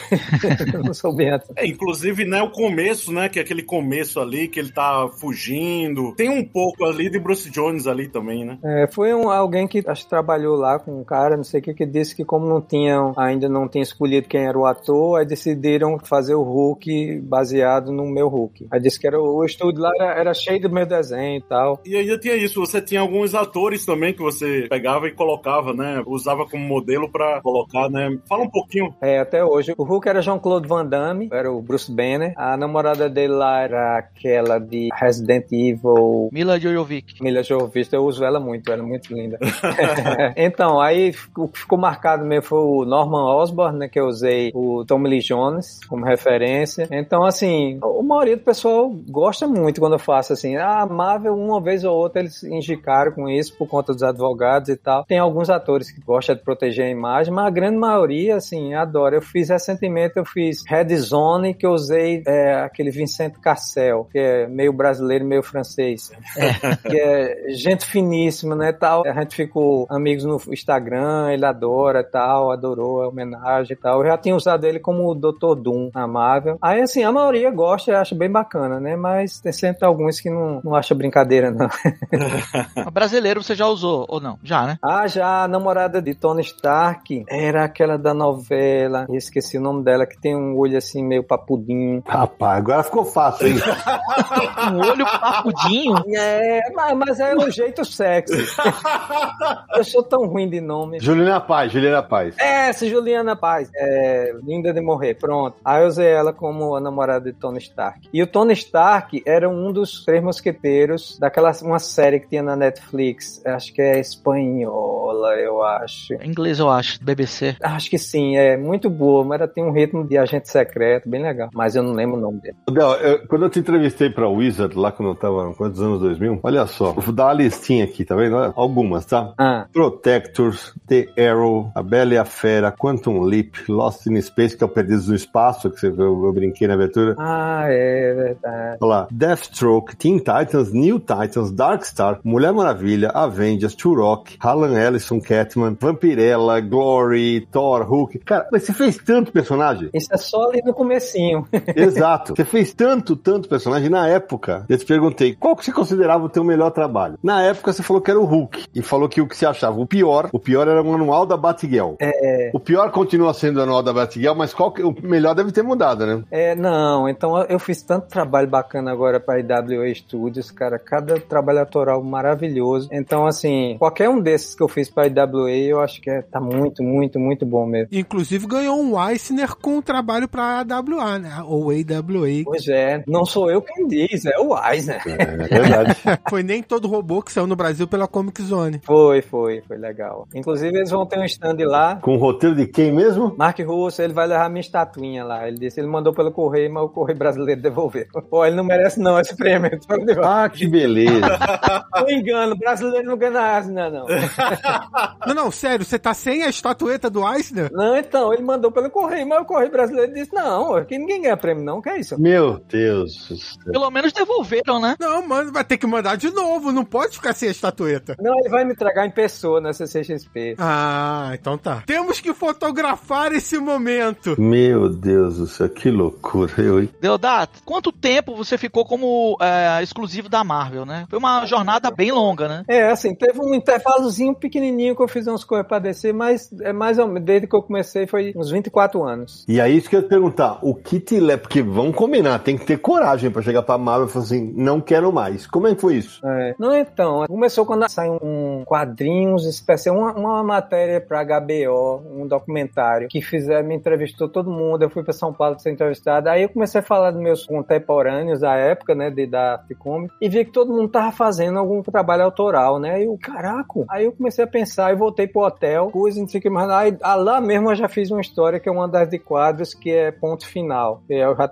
usei umas fotos que eu tenho no próprio quarto e tal, e comecei a fazer um quadrinho autoral postando na internet, num, num blog, sem intenção nenhuma. Aí a mina gostou e tal, a gente, aí ela terminou publicando e tal. Mas aí foi aí que começou a coceira, de eu começar a voltar a querer fazer quadrinhos e tal. Aí eu fiz a, a arte cartoon. A arte cartoon é uns quadrinhos que eu fazia sempre de presente pra minha esposa, quando ela brigava comigo e tal, é pra pedir desculpa, ou aniversário, ou data comemorativa pra minha filha e tal. Aí toda vez que eu via aqui, aí um, aquele Mano Góes, né, que é aquele que canta aquela, ô Mila, aí a gente é amigo, ele via aqui, ah, pai, tu tem que publicar isso, tem que publicar, todo mundo vai gostar. É, Aí fiz um catarse, um Kickstarter, o povo gostou, aí eu publiquei. Inclusive, Maurício fez a, teve a gentileza de fazer a, o prefácio. Pra eu fazer aquilo, foi como eu fazer um fanzine, que eu fiz tudo, né? Fiz a letra, tudinho, montei, eu, caramba, que negócio. Aí foi começando essa coceira, eu queria fazer mais quadrinho autoral e tal. Aí chegou, eu fiz um trabalho junto com Bezir Campbell, com Jeff Lemire. Eu fiz, na verdade, Thanos com ele, e a gente se deu muito bem, e ele, vamos fazer um trabalho autoral? Eu, bora, quer fazer o quê? Um, um bárbaro. Aí pronto. Só que eu tava com exclusivo da Marvel, então eu fiquei fazendo, eu fazia seis páginas por semana pra Marvel, e no final de semana eu fazia Bezir Campbell. Eu achando que ia dar certo, mas eu vi que é impossível, assim. Um escritor consegue fazer 10 revistas por mês. Um desenhista não, né? Porque é muito trabalhoso. Então foi aí que eu vi que tava na hora de eu escolher, assim. Eu terminei, em um ano eu terminei a revista. Enfim, a Marvel não, não quis me deixar publicar antes, porque eles iam publicar Conan. Enfim, eu não sabia e tal, tinha esse conflito de interesse e tal. Mas aí eu vi que eu precisava, tava na hora, que eu já tinha, eu tinha que fazer o quadrinho autoral. Então, como eu sabia que a Marvel, um ano antes, eles já me faziam uma proposta, então eu avisei a Marvel um ano antes. Ó, eu vou parar, vou sair, vou fazer quadrinho autoral e depois eu posso voltar e tal, mas eu preciso dessa pausa e tal. E todo mundo foi bem, é, é, até hoje eu guardo os e-mails que eles mandaram, todo dizendo como eles usaram meu trabalho para ensinar os outros artistas a fazer capa, não sei o que mais área, que eu tenho um estilo da Marvel e tal. Foi muito, bem emocionante, bem bacana, assim. Aí já já estavam sabendo um ano antes, então, mas na verdade não foi um negócio tão arriscado assim, porque eu tenho um nome, né? Então, assim, a hora que eu decidisse voltar, então eu tenho essa rede grande, assim, parece arriscado, mas na verdade não foi. Mas é um negócio que, mais uma necessidade minha mesmo que eu sentia. Aí calhou de Axel sair da Marvel. Ele saindo da Marvel, ele soube que eu já tinha anunciado na internet que eu ia deixar a Marvel. Aí ele, ó, tô fazendo editor e tal, e como ele é um cara que eu mais confio nos quadrinhos americanos, assim, confio muito nele. Aí, pronto, decidi ir pra lá. Aí vem, fiz um monte de quadrinhos com eles lá, e houve um problema na, no último ano, final do ano passado, que um projeto que eu ia fazer, eles não puderam fazer mais. Aí eu decidi, combinei com eles, ó, então vamos parar o contrato aqui, eu faço alguma coisa pra Marvel ou DC, terminou sendo pra DC, e depois eu volto. E é o que vai acontecer agora no final do ano, que eu vou voltar pra IWA e continuar a minha carreira autoral. Mas o, o Bárbaro que saiu, inclusive pela mina, como é que chama? É... Berserker. Berserker. Berserker. aham. Berserker Unbound. Vai continuar, não? Então, assim, o problema é que meu, meu coautor, ele é muito, muito... É o Jeff Lemire. É, é, Jeff Lemire, ele quer fazer tudo. Aí ele tem um monte de projeto quadrinho, ele tá dirigindo série, tá escrevendo série. Então, assim, não, não dá pra dizer, ei, vamos fazer e tal. Eu acho muito difícil que ele encontre algum tempo. Mas eu ia gostar. Ele quase, a, a gente se planejou pra voltar. Eu fiz até algumas sugestões, me arrisquei, né? Uhum. E, inclusive tem uma história boa. Ele, eu peguei, né? aí Eu tava com ideia pra uma cena pra segundo arco, né? Aí eu mandei a cena, ó, tá pensando nessa cena aqui e tal, o que é que tu acha? Ele, uau, isso é brilhante, vamos aproveitar assim, né? Aí eu fiz a coisa mais madura possível, que eu copiei o que ele disse e mandei pra todos os meus amigos. eu sou brilhante e vocês não. Só pra marcar essa saída da Marvel aí, você disse que avisou com um ano de antecedência, né? Uhum. Então você teve um ano de despedida aí, né? Inclusive, houve aí, não sei se foi um presente, se você encarou dessa forma, que foi desenhar o próprio Conan. né? É, nos Vingadores Sombrio também, né? Eu ia fazer Conan, aí assim, já tinha combinado com o Cibi, tanto que eu fiz a arte de promoção e tal, mas aí ainda faltavam acertar coisas e tal, de contrato com as licenças e tal. Aí enquanto isso eu ia fazer Wolverine com o Brian Bendis. Só que o Brian Bendis saiu de repente. Bum! Aí fiquei sem revista lá e ó, né, o que é que tem aí? Bom, o único que paga o teu preço de página é esse evento aqui. Eu não gosto de evento, mas enfim. Aí era aquele Infinite War. Aí fiz Infinite War, só que ele foi se desdobrando. Ele foi, começou com tantos números, eles acharam melhor botar mais e tal, tal, tal. Quando eu terminei, aí a equipe de Conan já tinha sido definida, já tinha sido anunciada e tal. Aí perguntaram, faltavam cinco meses pra eu sair. Aí perguntaram o que eu queria fazer. Aí eu disse, ó, pode ser qualquer um desses. Eu fiz uma lista lá, que era, enfim, Electra. Eu queria revisitar um deles, né? Electra, Conan, é, Wolverine, não sei o quê. Aí eles fizeram uma reunião lá, incluíram tudinho numa revista, que é Os Vingadores Selvagens. Aí eu primeiro achei que ia ser uma bosta, né? Porque não dá certo Conan, quando você quer, não vai ser uma salada. Mas pelo menos eu desenho Conan. Mas não, era muito bem, muito bem humorada, ficou muito bacana, adorei. Ah, eu, é, até porque eu tô na frente do amigo, eu vou ter que falar. Eu não gostei, eu não go- gosto do teu desenho, mas da história não gosto, não, mas tudo bem. eu achei bem sessão da tarde, assim, achei bem, bem leve. É, é isso. Deodato, esse período todo que você teve exclusivo da Marvel, você desenhou praticamente todos os personagens da editora. Grandes sagas, revistas mensais, enfim, fez praticamente de tudo. Teve algumas coisas que eram mais polêmicas, como aquela história do Homem-Aranha com a Gwen Stacy tendo filho do Norman Osborn. Puta merda. Pecados pretéritos. É, pecados pretéritos e tal. Se você pudesse pegar todos esses anos trabalhando pra Marvel, o que, que você diria que foi o seu ponto alto pra editora? Bom, tem alguns, assim, eu acho que foi, começando de, de começo, eu acho que foi aquele Thor de Warren Ellis, eu acho que foi bem diferentão mesmo, assim, eu deviam ter seguido com aquela linha de história, que ele, ele sendo um alienígena e não sendo um deus, achei muito bacana. O Hulk que eu fiz também foi bem marcante, eu gostei muito do, do Old Man Logan que eu fiz, de Ed Brisson, poxa, badass mesmo, muito, muito bom mesmo. E Thanos, o Thanos que eu fiz com Jeff Lemire, e a Vader Down que eu fiz de Guerra nas Estrelas, acho que aquele ficou a melhor história de Guerra nas Estrelas feita foi aquela ali. Não é por minha causa, é a história mesmo. e a saga Original Sim, que era sobre a, morte do Vigia, que eu acho que foi uma saga diferente, assim, com clima é, noir, assim, de, de crime mesmo, parecendo mais uma história de crime do que uma, uma saga. É o Jason Aaron, né? Que é o, o roteirista. É, isso. A Panini, inclusive, anunciou, vai republicar essa fase do Thor que você falou. Mas diz aí, como é que foi surgir com aquele traje do Thor lá, com a camisetinha e tal? Não, e mais ainda, né? Como é que um desenhista mais careca do mercado brasileiro faz o Thor mais cabeludo? Eu tinha cabelo na época. eu não nasci sem cabelo. Ó, Quer dizer, eu nasci. Mas Isso é verdade, mas você não tinha aquele mullet, né? Porque eu imagino o, o trabalho que era pra finalizar aquilo ali, cara. Pô, não, não, então. Ali era os anos 90, né? Era tudo exagerado. Mas então, eu queria desenhar o Thor original, mas aí, ó, cria aí alguma coisa. Eu, que bosta, eu não quero, mas aí pronto. Aí ficou entre a lista dos piores uniformes até hoje criados na história da humanidade. Toda lista ele tá lá.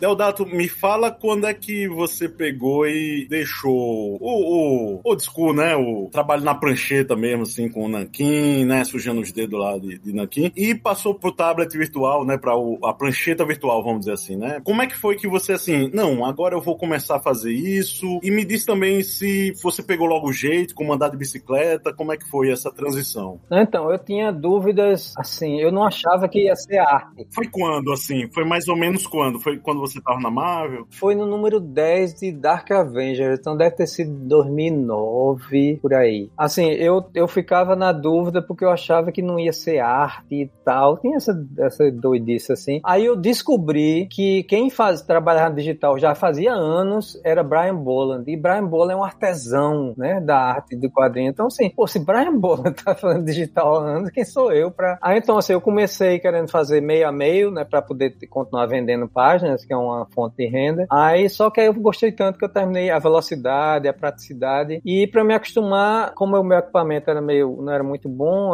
tinha um, um, pequeno atraso entre o traço que eu passava e o que aparecia na tela. Eu resolvi só, em vez de acompanhar a ponta da caneta, eu acompanhava a ponta do cursor. Aí pronto, assim, foi em um dia eu me adaptei. No começo, é claro, o defeito é você, como você tem aquele zoom, aí você termina botando detalhe demais, afinando o traço demais, mas você rapidamente se ajusta. Assim, mas é uma tranquilidade, assim. E o preconceito que o povo tem hoje em dia, isso não faz sentido, que é a mesma coisa você desenhar no papel. Do mesmo jeito que você inventa atalhos para trabalhar no, no, meio físico, por exemplo, você vai fazer estrela, você não vai sair pintando uma estrela cada um. Você pega uma, uma escova de dente usada, enfia dentro do, da tinta branca e faz assim.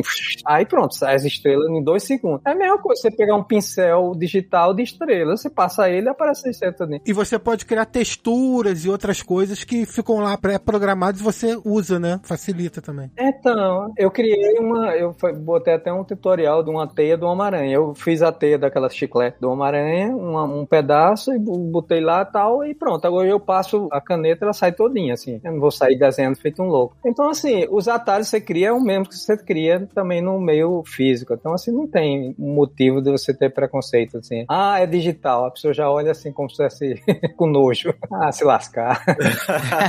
o Deodato, e com tantos caras com quem você trabalhou, você seria capaz de eleger os seus roteiristas favoritos? Caramba! Rapaz, é assim, Warren Ellis é um deles. Esse cara agora que eu tô trabalhando, ele é um, um é chato. O cara é chato, chato, chato, mas é bom. Ele é muito, muito, muito bom. O do Flash? É, Cis Pourrier. É, eu não conhecia o trabalho dele, mas ele é muito bom, muito bom. Bruce Jones também. Tem, tem que ser vários, não dá pra escolher um. Brian Bendis, porque a gente se dá tão bem. O Jeff Lemire também. São tantos, cara. A vantagem do Deodato é que, pelo nível que ele atingiu na carreira, o conhecimento, o talento, ele pôde trabalhar com grandes roteiristas, né? Então fica complicado de escolher. É isso. Ah, e, e Mark Russell, com certeza. Não, eu, eu escolhi um, é Mark Russell, porque, meu Deus do céu. É, com quem ganhou o Eisner. As primeiras 10 páginas do roteiro que eu li, assim, o cara conseguiu em 10 páginas, no comecinho, assim, ele introduziu o assunto, deu personalidade a cada personagem. Impressionante como ele abrangeu tudo, assim, e naturalmente, assim, sem ser forçado. Uma das coisas no Nem Todo Robô é o seguinte, é, é a pessoa, o homem, o leitor homem, saber como é uma alusão do que a mulher possa sentir acuada, né, com o feminicídio, essas coisas, porque chega aquele robô lá e todo mundo da família fica com medo, né? Pô, isso é genial. É, não, é genial, assim. É, desculpa, é ele. o melhor é ele. Desculpem os outros. Mas, Deodato, tu falou aí, roteirista é muito fácil. Mas se citar nomes e os artes finalistas, hein? Que vai direto e às vezes também você não. Pre... Assim, você deve ter chegado num momento que diz, ah, chama Fulano, chama Ciclano, né? Mas teve um momento que também a própria editora pegou e disse: olha, quem vai finalizar é Fulano. Sem querer citar nomes, me diz aí, já passou por alguns perrengues aí com arte finalista? Normalmente eu odeio arte finalista, não importa se for. pode, pode ser quem seja, assim. Você vai mexer no meu trabalho, você vai mexer no meu trabalho. Então eu lhe odeio. Mas eu tive sorte, assim. Eu fui é, Pimentel, Oclaí, Tom Palma, tem um da velha guarda, aqueles que fazia, não lembro o nome agora, uma edição do Homem-Aranha minha, é, alguns do, do, Batman também, o Scott Koblish que fez a. Então são muito bons, só que eu, eu odeio eles. você mexeu no meu desenho, modificou o que eu fiz, eu não gosto de você. Não é nada pessoal, né? É, não, eu só vou lhe matar, mas assim, só negócios. eu queria saber o seguinte, é, Deodato, o Samir citou aí um momento aquela história fatídica, a história do Homem-Aranha lá, envolvendo Gwen Stacy e Norman Osborn. Uhum. É, no papel de desenhista, essa relação com o roteirista, queria que você falasse um pouco sobre isso. Quer dizer, você já teve situações em que você teve que desenhar uma coisa que você realmente não gostava do que estava acontecendo. Pô, isso aqui, pô, muito ruim isso. Tipo uma coisa que você falou, e isso vai dar merda. Ou isso aqui é uma indignidade com o personagem, né? Por exemplo. Como é que é o diálogo com o roteirista nesse sentido, né? Se você sempre teve muita abertura, ou se não, ó, faz aí, o trabalho é botar em desenho aí pronto. Eu lembro algumas poucas vezes. Eu lembro de um, um e-mail longo que eu mandei para Tom Brevoort falando sobre o era a síndrome de Tarzan. Porque na, eu assisti o Tarzan no, na, no seriado na Globo de sessão da tarde, que era com aquele Ron L. E em qualquer momento assim, ele, pum, alguém acertava na cabeça dele e ele desmaiava. E eu ficava preocupado, e, cara, ele vai ter um câncer nessa cabeça, porque é muita pancada. e nessa história que eu tava fazendo, o personagem, umas duas vezes que a gente chegar, pum, por que não inventa outra coisa e tal? Eu tentei, mas ninguém me ouviu. Eu, sabe uma coisa? Como foi? Ah, se lascar todo mundo, eu vou fazer o Mas assim, foi poucas vezes que eu me revoltei. Que, no caso do Homem-Aranha, assim, eu, eu não tava. Eu, eu, eu, sou da época que Gwen já tratava ele mal na universidade, então assim, ela nunca foi boazinha para mim, não. mas eu não gostei muito da parte dos filhos crescer rápido. Ali ficou estranho pra caramba aqueles meninos crescer. Mas ah, eu tava apreciando mais a minha oportunidade de trabalhar com emoções e tal. Tem muita, assim, porque Stravinsky é muito bom com emoções, assim, ele é, é fantástico. Eu cheguei a trabalhar com ele também em Dream Police e também em, agora na AWA com The Resistance. E ele é muito bom. É, The Resistance sai no Brasil pela Panini, né? Eu soube pelos outros que a Panini não gosta de se comunicar com os artistas, não. Mas aí tem uma cena, uma cena no. Eu chorei lendo pra minha esposa do roteiro. Ó, só amor, isso aqui tal. Eu comecei a chorar porque ele é muito bom. Então eu tava aproveitando essa oportunidade de desenhar muita cena emocionante ali. Eu tava pouco me lixando mesmo do que tava acontecendo. Pra quem não conhece, né, o Pecados Pretéritos que saiu aqui é do Straczynski, né? E é a Gwen Stacy, ele bota esse retcon que a Gwen Stacy teve filhos com o Norman Osborn. Né? Aí isso gerou a revolta de, de vários leitores pelo mundo. É, simplesmente o maior inimigo do Homem-Aranha. Né? Ô, Del, você falou de, de ficar bravo e tal. Eu lembro que na. Nossa, eu tô vendo aqui que já faz oito anos isso, mas eu lembro que na época eu falei, puta, eu achei, achei uma pena isso, da maneira como aconteceu, que foi o lance de você quase ter desenhado o Tex, né? que você quebrou o palco, xingou o Mauro Bozelli, que é um cara que eu também conheço, o cara, e eu sei que você queria muito. É. Ali foi fruto de desentendimento, porque o que ele, eu lembro que o que ele fala é que o valor que você queria era mais do que eles podiam pagar, não é isso? É. Mas era uma coisa que você queria fazer, né? Era, não, então, assim, eu tava disposto a negociar tudo. Só que em algum momento lá, ele interpretou errado, acho que uma entrevista que eu dei que foi antes do que eu tinha conversado com ele, ou alguma coisa assim, e ele me chamou de mentiroso na cara dura. Ao invés dele perguntar, olha, isso aqui foi que aconteceu e tal, da minha versão e tal, ele simplesmente disse que eu era mentiroso. E assim, eu sou igual aquele, o Michael J. Fox, quando chama ele de covarde, ele não vira fera. Uhum. É só não me chamar de mentiroso. Você pode me chamar de qualquer coisa, mas chamar de mentiroso é mentira do sério. Aí eu mandei ele tomar naquele lugar onde não faz, o sol não bate, aí pronto. é uma pena, porque ia ficar um texto muito legal. É, não, a Marvel tinha dado permissão, ia ser muito bacana. Eu, tenho, eu fiz umas, umas 12 pranchas de amostra. Aliás, foi legal citar isso, Samir, porque quando o Del fala assim, ah, a Marvel tinha me dado permissão, quando eu convidei o Deodato pra fazer MSP 50 e, e Mônicas, ele imediatamente ele já. Eu lembro que das Mônicas, que eram os pin-ups, a dele foi a primeira que eu recebi. 40 minutos já tava na minha mesa. Falei, que porra é essa, velho? ah, não, eles aprovaram, já fui lá e já fiz e acabou. É, agora, pra primeira história que eu fiz do Anjinho, aí eu contei a história pra eles de, de Mauri, eu e Maurício, né? Assim, ó, é o seguinte, Maurício, ele é responsável por eu estar trabalhando pra vocês. Por quê? Quando eu viajei pra Anguleme, tinha uma oportunidade de eu ficar numa escola de arte lá, ou voltar pro Brasil e ter uma revista publicada pela Abril, porque Maurício ia renovar com a Abril e tal, e ele ia forçar eles publicarem a revista minha. Assim, terminou, claro, ele não conseguindo, porque não era decisão dele, mas isso foi o motivo de eu voltar pro Brasil. Aí eles, ah, ok, então tudo bem, pode fazer. E ele fez uma história do Anjinho muito legal no MSP 950. E aqui eu, eu, eu, vou contar essa história aqui, sabe? Porque quando eu sabia que quando ia ter a continuação, eu falei, bom, eu vou separar uns pesos pesados pro segundo e uns pro terceiro. E eu deixei o Deodato pro terceiro. Quando eu anunciei os 50, eu, o Deodato falou, pô, o Sidão não gosta mais de mim, eu fiz alguma coisa pra ele. É claro que eu sabia, eu precisava dele no terceiro, né? E aí ficou um negócio meio assim, eu falei, não, fica tranquilo. Quando sai o anjinho dele, que eu solto o preview, eu lembro que tem uma piada interna lá, que lá na MSP, a mulher perguntava se ia sair inflável, cara, do anjinho. É o anjão, né? Teve até uma oração que rolava no, nas redes sociais com, aquela, com a imagem do anjinho dele, pelo amor de Deus. Ah, que legal. Inclusive, os dois paraibanos ficaram pro Novo 50, né? Que foi Deodato e, e Chico, né? No terceiro, foi no terceiro, né? E o Chico, é isso mesmo. Eu fiz uma capa na época quando foi anunciado, liguei pros dois e disse: faz aí um desenho só pra gente. Não precisa ser o que você vai fazer, não. É só pra gente ter aqui um. ilustrar a página. Deodato mandou um desenho dele da Mônica, assim, uma foto dele com a Mônica. E Chico com o louco, assim. Capa de jornal, né? Vale salientar. Porque vai fazer uma capa, você é capista. É. Brian Bolland, da Paraíba. É capa de jornal.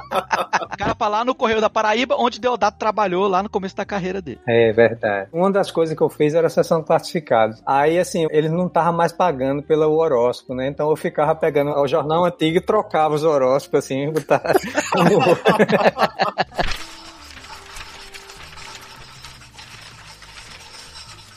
Ô, Deodato, você, depois que terminou o contrato de exclusividade com a Marvel, tem se dedicado a projetos autorais, né? Fez o Berserk, que já falou pra Dark Horse, agora tá na AWA também fazendo vários quadrinhos por lá. Fala um pouquinho dessa nova fase de carreira, da sua carreira. Como é que tá sendo trabalhar pra AWA e os projetos da editora? É a melhor decisão que eu tomei na vida, assim. É, é muito divertido, é muito bom, assim. Olha que legal. É com esses escritores fantásticos, assim. Porque, é claro, é bom você fazer o quadrinho com os heróis que você cresceu com a infância e tal, vou fazer um Batman e tal, tal. Mas você criar o seu próprio universo, criar seus personagens, assim, é, é como voltar a fazer fanzine. É seu, é todo seu. Aí, assim, tem também a, a, minha relação com o Axel, né? Que assim, ele me conhece muito, a gente se conhece há muitos anos e tal. Ele sabe o que eu gosto. A primeira vez, ele já me passou três roteiros, né? Pra escolher. Porque, assim, uma coisa é você fazer o quadrinho autoral de uma maneira mais orgânica, né? Que é, por exemplo, quando eu e Jeff Lemire, né? Tava fazendo trabalho juntos e tal. E aí, vamos fazer um quadrinho autoral? Vamos lá. A gente começa a discutir discutir e vai decidir o que quer. Outra coisa na AWA que é meio que ele, eles funcionam como um, um cara que arranja o um encontro do,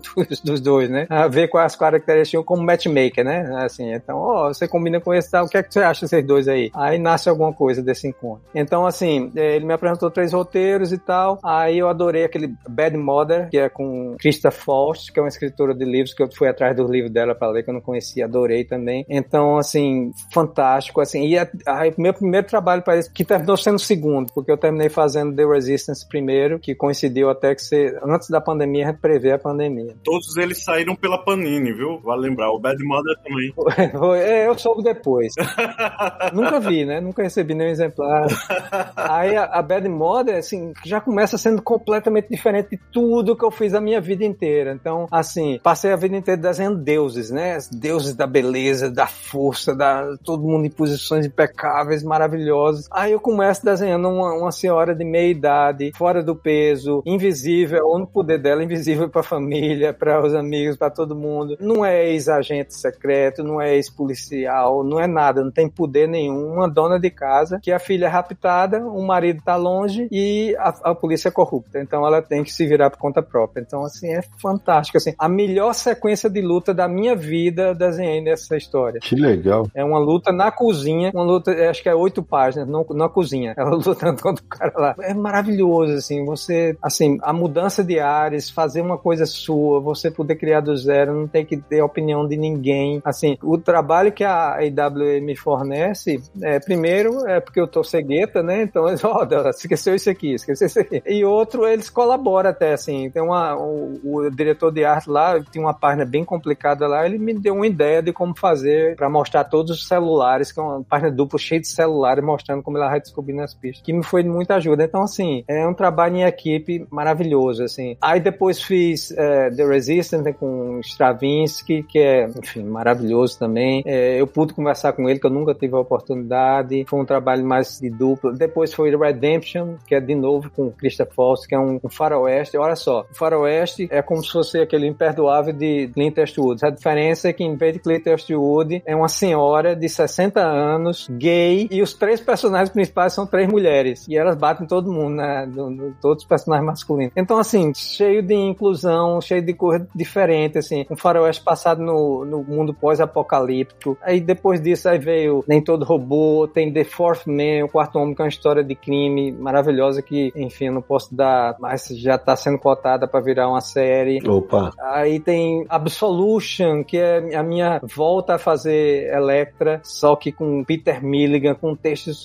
e, e por coincidência com Peter Milligan que escreveu Electra também. Assim, só que os dois super, assim, primeiro num, fazendo trabalho autoral e super experimentados, então assim, é um negócio super mais instigante, mais desafiador. E para você deve ser estimulante também, né? Porque você trabalha com diferentes gêneros, tipos de histórias que, assim, é, foi muito tempo só super-herói. E agora você tá podendo ter esse estímulo de outros gêneros, né? É, e eu poder fazer tudo, não tem continuidade. Eu crio tudo, eu crio tudo, tudo, tudo absolutamente tudo, assim. Então é, é revigorante, assim. É, enfim, tem vários que eu tô esquecendo de dizer aí, mas é cada um melhor do que o outro. E se virar filme, se virar série, ao invés de eu postar, fazer aquele postzinho no Instagram, quando tem um monte de nome de gente e aparece meu nome lá no meio, assim, e eu não ganho nenhum centavo, eu vou ganhar um checão e vou poder postar também. Só que em vez de dar teu nome lá, eu vou estar lá no começo do, do filme.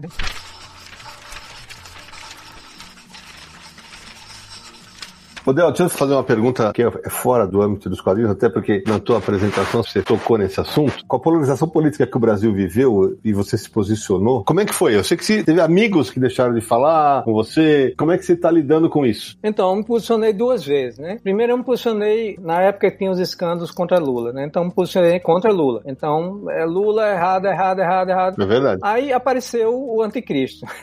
Aí eu, ó, pessoal, eu vou votar em Lula. Eu vou votar em Lula porque não não faz sentido. Não importa o que Lula tenha feito, é Lula. Então, aí, aí o pessoal cai em cima de mim duas vezes. Primeiro foi os petistas era contra mim e depois foi os bolsonaristas contra mim. Enfim, que se lasque todo mundo. Mas, assim, é importante você se posicionar mesmo. Então, assim, eu, eu, eu passei porque todo brasileiro passou, né? Você, de repente, você tem um choque de descobrir que tem 50 milhões, pelo menos de votantes, de pessoas fascistas no Brasil. 50 milhões! E você achava que era todo mundo bonzinho, né? Aí você descobre que é gente da família, descobre que é amigo querido, descobre como é que você vai lidar com isso tudo. E o conflito, alguns você não consegue, você se afasta. É, família você tem continuar falando, mas você perde toda a admiração que você tem por aquela pessoa. Então é, é o que todo mundo passou, né? Assim, eu encontro esse perdão, por exemplo, amigos, se for amigo muito próximo, eu continuo falando, mas eu procuro não aparecer em público, porque eu não quero que minha opinião se confunda com a dessa pessoa. Então, assim, os que não são meus próximos, eu vou se lascar pra lá,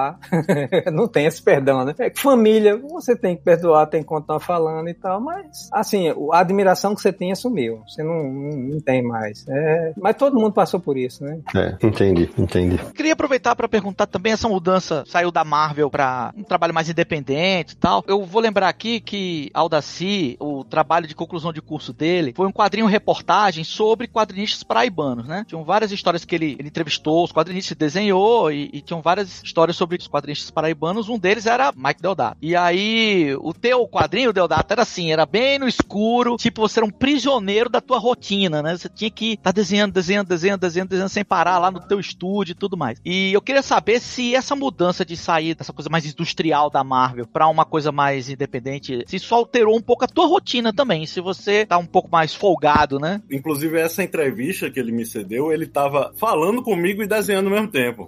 Porque ele disse, ah, tem um prazo tal, aí me desculpe que eu vou ficar desenhando e falando aqui, mas tá tudo. Assim, aí tinha aquele negócio, né? Ser prisioneiro da quarta dimensão, que é o tempo, né? Que era uma página por dia. Então, assim, o período dos anos 90 realmente era um negócio de louco, né? Assim, era... Eu aprendi muita coisa ali. Assim, aí depois nos anos 2000 eu aprendi que o tempo que eu passo sem fazer nada não é pra eu me sentir culpado. Eu preciso dessa recarga, assim. O tempo que eu passo assistindo uma série, lendo um livro, indo pra praia, fazendo ginástica, não é tempo perdido. É um tempo que eu estou usando para cuidar do meu corpo, cuidar da minha família, cuidar das minhas relações. E isso vai se refletir na minha arte. Então, não é tempo perdido. Isso eu aprendi, demorei a aprender, né? Mas, então, assim, já tem mudado isso. Inclusive, você tem uma filha pequena, né? É, tem uma de 33 e uma de 9. Priscila e Ana Júlia. Mas, na aula, quando eu saí para legal, mesmo eu tendo continuado com o meu mesmo ritmo, assim, assim, porque não mudou, a, a a pandemia, para quem é quadrinista, assim, não, não mudou nada, a gente sempre viveu isolado socialmente. Então, o meu ritmo continuou o mesmo, mas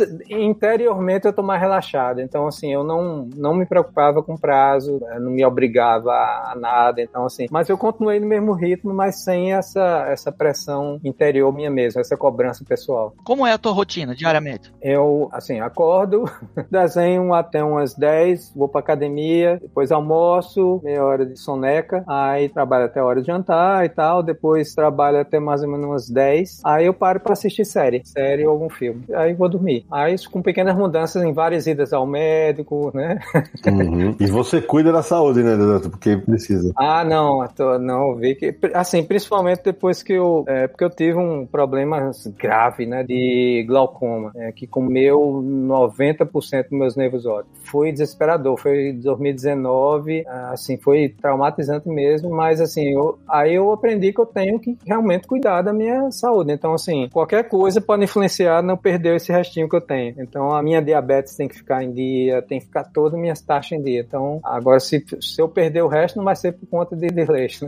Leonardo, como é que foi essa volta para DC agora, depois de tanto tempo trabalhando para Marvel? A DC, inclusive, fez agora uma série de capas variantes especiais comemorando 60 anos do seu aniversário. Você tá na revista do Flash. Como é que foi voltar depois de tanto tempo para DC? E outra coisa, é um plano seu ficar variando entre projetos autorais como na AWA com passagens em editoras como DC e talvez voltar a Marvel e ficar indo e vindo nesses dois tipos de quadrinhos? É, então, assim, o meu plano quando eu decidi fazer quadrinho autoral era fazer quadrinho autoral para sempre. E pronto, é zero. Só que aí eu tinha assinado contrato com a AWA e um dos a segunda parte do meu contrato era uma revista que terminou por motivos alheios não não podendo se concretizar. Eles não tinham outro projeto para me dar imediatamente. Aí eu dei essa solução. Não, então faço o seguinte, eu vou, vou no mainstream, no DC ou Marvel, faço alguma coisa lá, faço uma minissérie, um arco de história e depois eu volto. Aí foi isso, apareci na DC, ô pessoal, cheguei. não, não tá aí, não tá aí. Aí só que, enfim, eles me pegam de surpresa e tal, demoraram a me passar projeto, ficaram me passando capa e tal. Finalmente apareceu esse projeto que é fantástico, assim. Eu confesso que eu nunca fui muito fã de Flash, não, mas, poxa, que história, que conceito, que, assim, é uma coisa que eu sempre gostei desde pequeno, que era misturar super-herói com terror. Eu lembro daquelas histórias de Jack Kirby com Superman na Transilvânia, era muito legal. É Capitão América e Falcão nos começos dos anos 70 contra os lobisomem, eu adorava aquilo. Inclusive, quando eu tinha medo, quando eu era pequeno, eu imaginava que vinha algum super-herói matar o monstro que estava me assombrando. Então, assim, sempre me atraiu esse tipo de tema. E ele é um escritor muito bom, assim, lembra muito o estilo de Alan Moore, aquele clima de terror que você tem em Watchmen, permeando o tetor, você não sabe onde é que tá. Ele é muito, muito, muito bom mesmo. Então, eu fiquei apaixonado pelo projeto. A gente começou meio, ah, enfim, se estranhando um pouquinho, porque ele tinha as ideias dele, o editor as ideias dele, e eu sou chato e velho, então, mas a gente se ajeitou e agora tá engrenando. O primeiro número saiu com umas críticas muito favoráveis mesmo, assim. O segundo também. Então, assim, eu não duvido, assim, que ganhe prêmio, não, porque é muito, muito legal o conceito. Então, assim, aí me passaram um monte de, de capas, e como eu tava livre da exclusividade com EWA Studios, então aproveitei para fazer um bocado de coisa que eu tava afim. Então, já fiz capa pra Tartaruga Ninja, já fiz capa pra Kona, fiz coisa pra Brian Polido, que era da Caos, que eu fazia Lady Death, ele tá com a Coffin agora. Fiz coisa pra Boom, pra IDW, pra Oni, fiz um monte, assim. Aí tá sendo bem divertido, assim, fazer um monte de coisa diferente ao mesmo tempo. Tem algum roteirista que você deseja trabalhar, assim, dizer, eita, nunca trabalhei com fulano, eu queria trabalhar? Eu queria, bom, Alan Moore é impossível, né, porque ele agora, ele tá doido. ele sempre se aposenta, né, todo ano ele se aposenta.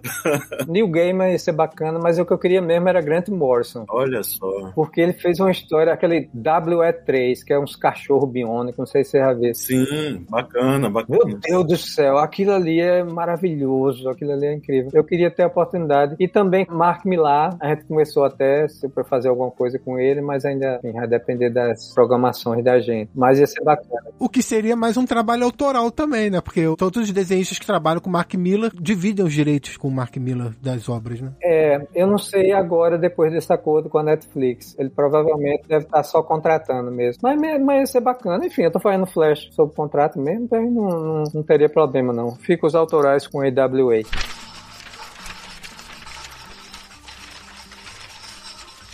Ô, Dodato, a gente tá falando muita coisa já sobre esse período mais atual da sua carreira, mas eu queria voltar um pouquinho em dois assuntos que a gente acabou pulando, porque é tanta coisa na sua carreira. Eu queria que você comentasse. Como é que foi? Você falou de Conan, que você curte Conan e tudo. Lembrar que você fez umas capas pra editora Abril da Espada Selvagem de Conan, exclusiva pra versão brasileira. Como é que foi esse trabalho pra Abril? E você também desenhou Miracle Man no início da sua carreira lá pra fora, antes de toda aquela. No, o personagem ainda nem era da Marvel. Enfim, como é que foram esses dois projetos? Projetos? Então, assim, o de Kona foi através da Arte Comics, né? Eles conseguiram com a Abril para fazer acho que 10 capas, tudo pintada no aerógrafo. Foi bem legal, assim, adorei fazer. Depois a gente não conseguiu os originais de volta, depois eu descobri que tava no lixo. Alguém postou na internet que tinha encontrado no lixo e tal. Aí eu contactei a pessoa, consegui reparar uns dois, mas o resto deve ter ido pro lixo mesmo. Mas foi bem bacana na época. Inclusive, eu tô fazendo umas capas pra Kona, né, pra editora Titan. Eles me convidaram também pra fazer uns interiores. Aí vai depender do metade do ano que vem o meu destino. Mas uma das coisas que eu tô pensando é fazer uma história de Conan, que é bom demais, né? Conan todo mundo gosta, eu adoro. Eles estão até com um desenho muito bom lá, que é um. Ele é, acho que é espanhol. É igual a, a João Buscema. E qual foi a outra? Foi. Do Miracle Man. Mas só pra falar, o desenhista é o José Villarrubi e o Robert Della Torre. Estão fazendo o Conan. Robert Della Torre, Robert Della Torre. É impressionante. É a reencarnação do João Buscema. Parece mesmo. Outro que é imita muito bem é aquele Benito Galego. Ele tá fazendo um Tarzan dominical. Impressionante. Aí, esse Miracle Man tal, apareceu essa oportunidade de fazer, só que aí a, a, editora faliu antes. Foi a Eclipse e terminou nunca sendo publicada, assim. As, as páginas terminaram aparecendo na, na internet anos depois. Eu fiz a primeira história, o primeiro número inteiro. Foi uma responsabilidade da bexiga porque era, era vindo depois daquele arco lá, que ele era um desenho fantástico do cara lá, aquele enfim, que ele esmaga a cabeça do menino lá e tal, enfim, tem aquela destruição toda, é um desenho insano. Então eu tinha que seguir mais ou menos aquele nível, né? Então um desafio danado. E o texto era de Fred Burke, eu na época achava que quem ia escrever era Alan Moore, Neil Gaiman,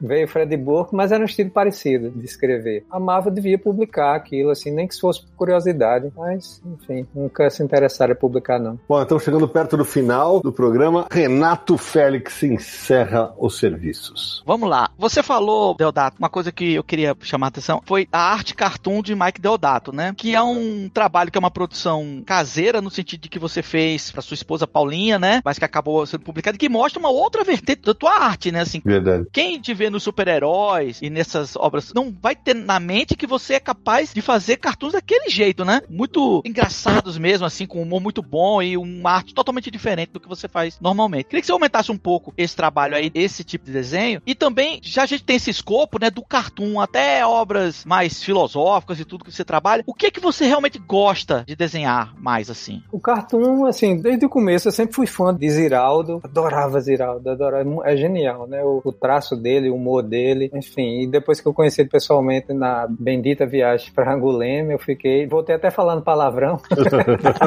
Meus pais ficaram me olhando de lado assim, que diabo é esse menino?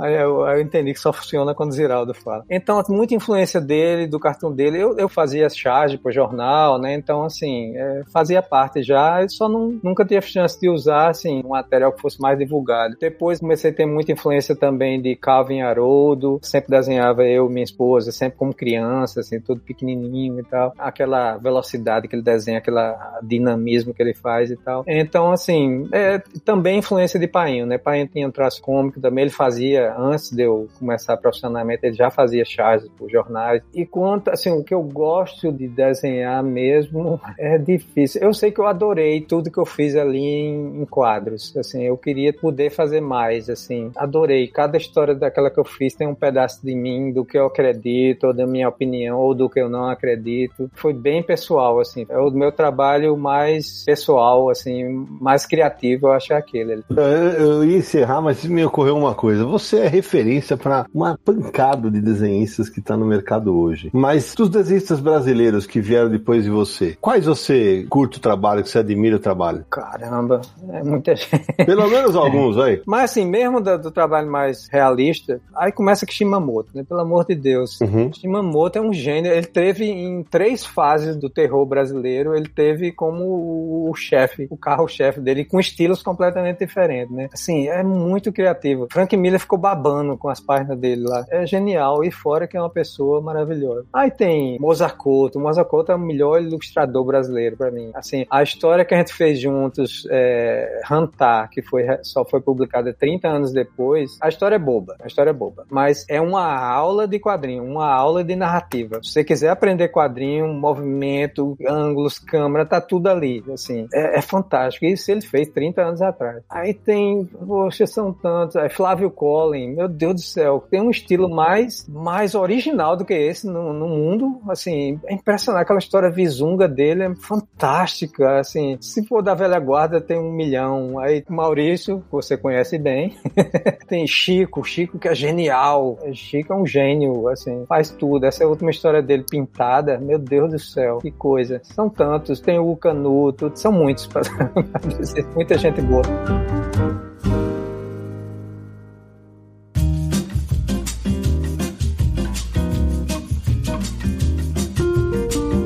Bom, Samir, acho que o papo rendeu, vai dar um Confins espetacular. Mas antes de terminar, aqueles contatos marotos para quem quiser encontrar o Confins do Universo nessa internet que tem tanto Mike Deodato. Todos os episódios do Confins do Universo você pode encontrar em podcast.universohq.com. Estamos nos aproximando do episódio 200, então dá para maratonar. Se está conhecendo a gente agora ou há pouco tempo, dá para fazer uma baita de uma maratona, ouvir todos os episódios, porque tem muita coisa boa aí disponível no Confins do Universo, tá? E também pode escutar a gente no Spotify, no Deezer, no Google Podcast, na Amazon Music, enfim, um monte de plataformas de música, de streaming, de podcast. Nós estamos lá. Você pode seguir toda vez que sair um novo episódio, você vai receber uma notificação aí de novidades, tá bom? Mande e-mail pra gente podcast@universohq.com ou WhatsApp DDD 11 94583 5989. E mais sobre o universo maravilhoso dos quadrinhos e universohq.com. Acesse lá para ver o site que, não, faltam menos de dois meses para comemorarmos 24 anos do Universo HQ. Olha que maravilha. Rapaz, e um ano e um mês pra ser bodas de prata com vocês. Puta merda, hein? Ah, meu Deus do céu, que coisa maravilhosa. E nas redes sociais, né, Facebook, Twitter, Instagram, Blue Sky, Threads, enfim, Universo HQ, procure a gente e não deixe de visitar o YouTube, youtube.com barra Universo HQ. Nosso canal disponível lá no YouTube com nossas lives nas segundas-feiras e outros vídeos. Acesse lá e confira tudo que a gente faz sobre quadrinhos. Renato Félix, meu querido, obrigado por ter topado essa, esse papo aqui com o Deodato. Uma alegria ter você de volta aqui conosco. Rapaz, conversar com o Deodato, eu que agradeço o convite. A honra é toda minha. Eu agradeço muito, muito mesmo por participar mais uma vez aqui do Confins do Universo, que é a enciclopédia brasileira de quadrinhos, viu?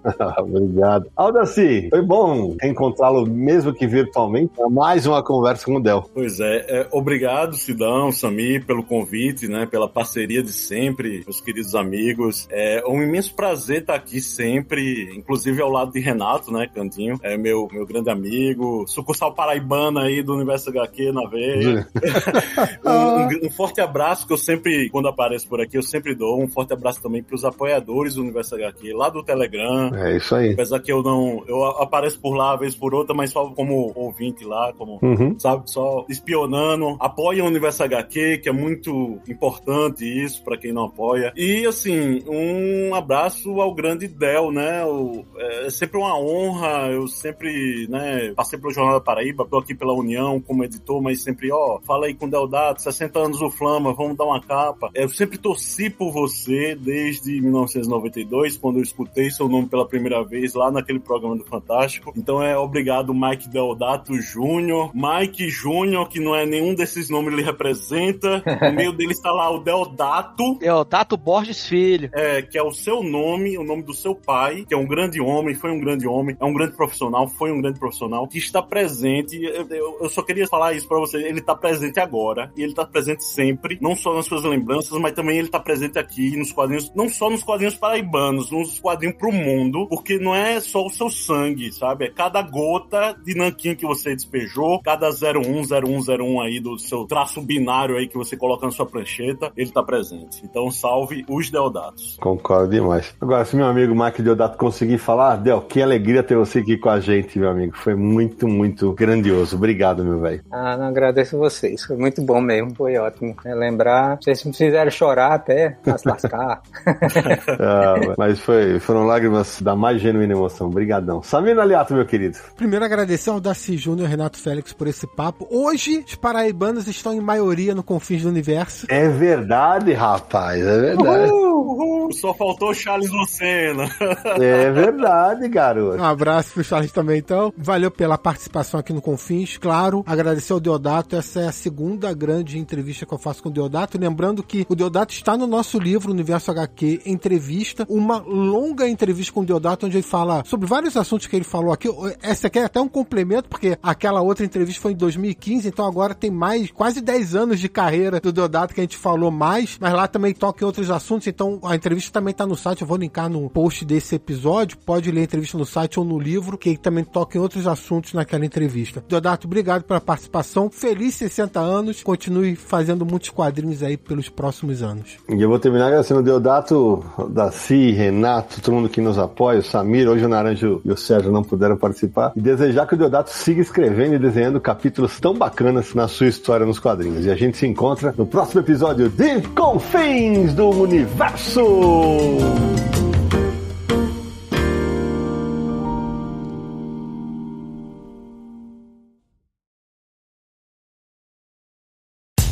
No dia mais claro ou na noite mais densa, você está deixando a nossa presença. Faça uma boa viagem de volta, mas não fique disperso. Nos encontraremos no próximo episódio de Confins do Universo.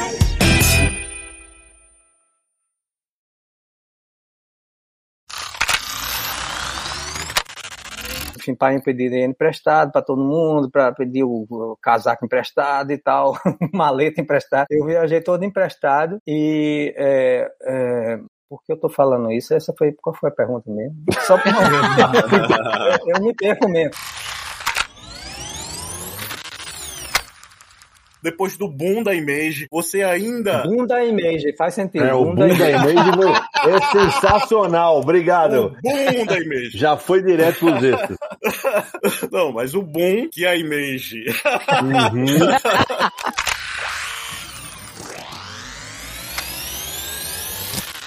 Fala aí os contatos para quem quiser encontrar o Confins Universo e quem quiser apoiar nosso trabalho. Um grande programa para comemorar os 600. Os 600. 10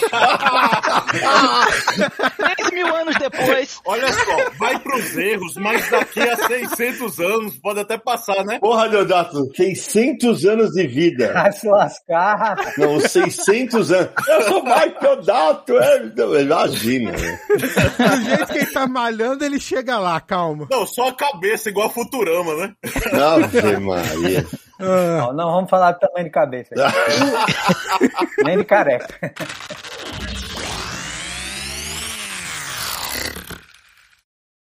Este podcast foi editado por Radiofobia, podcast e multimídia.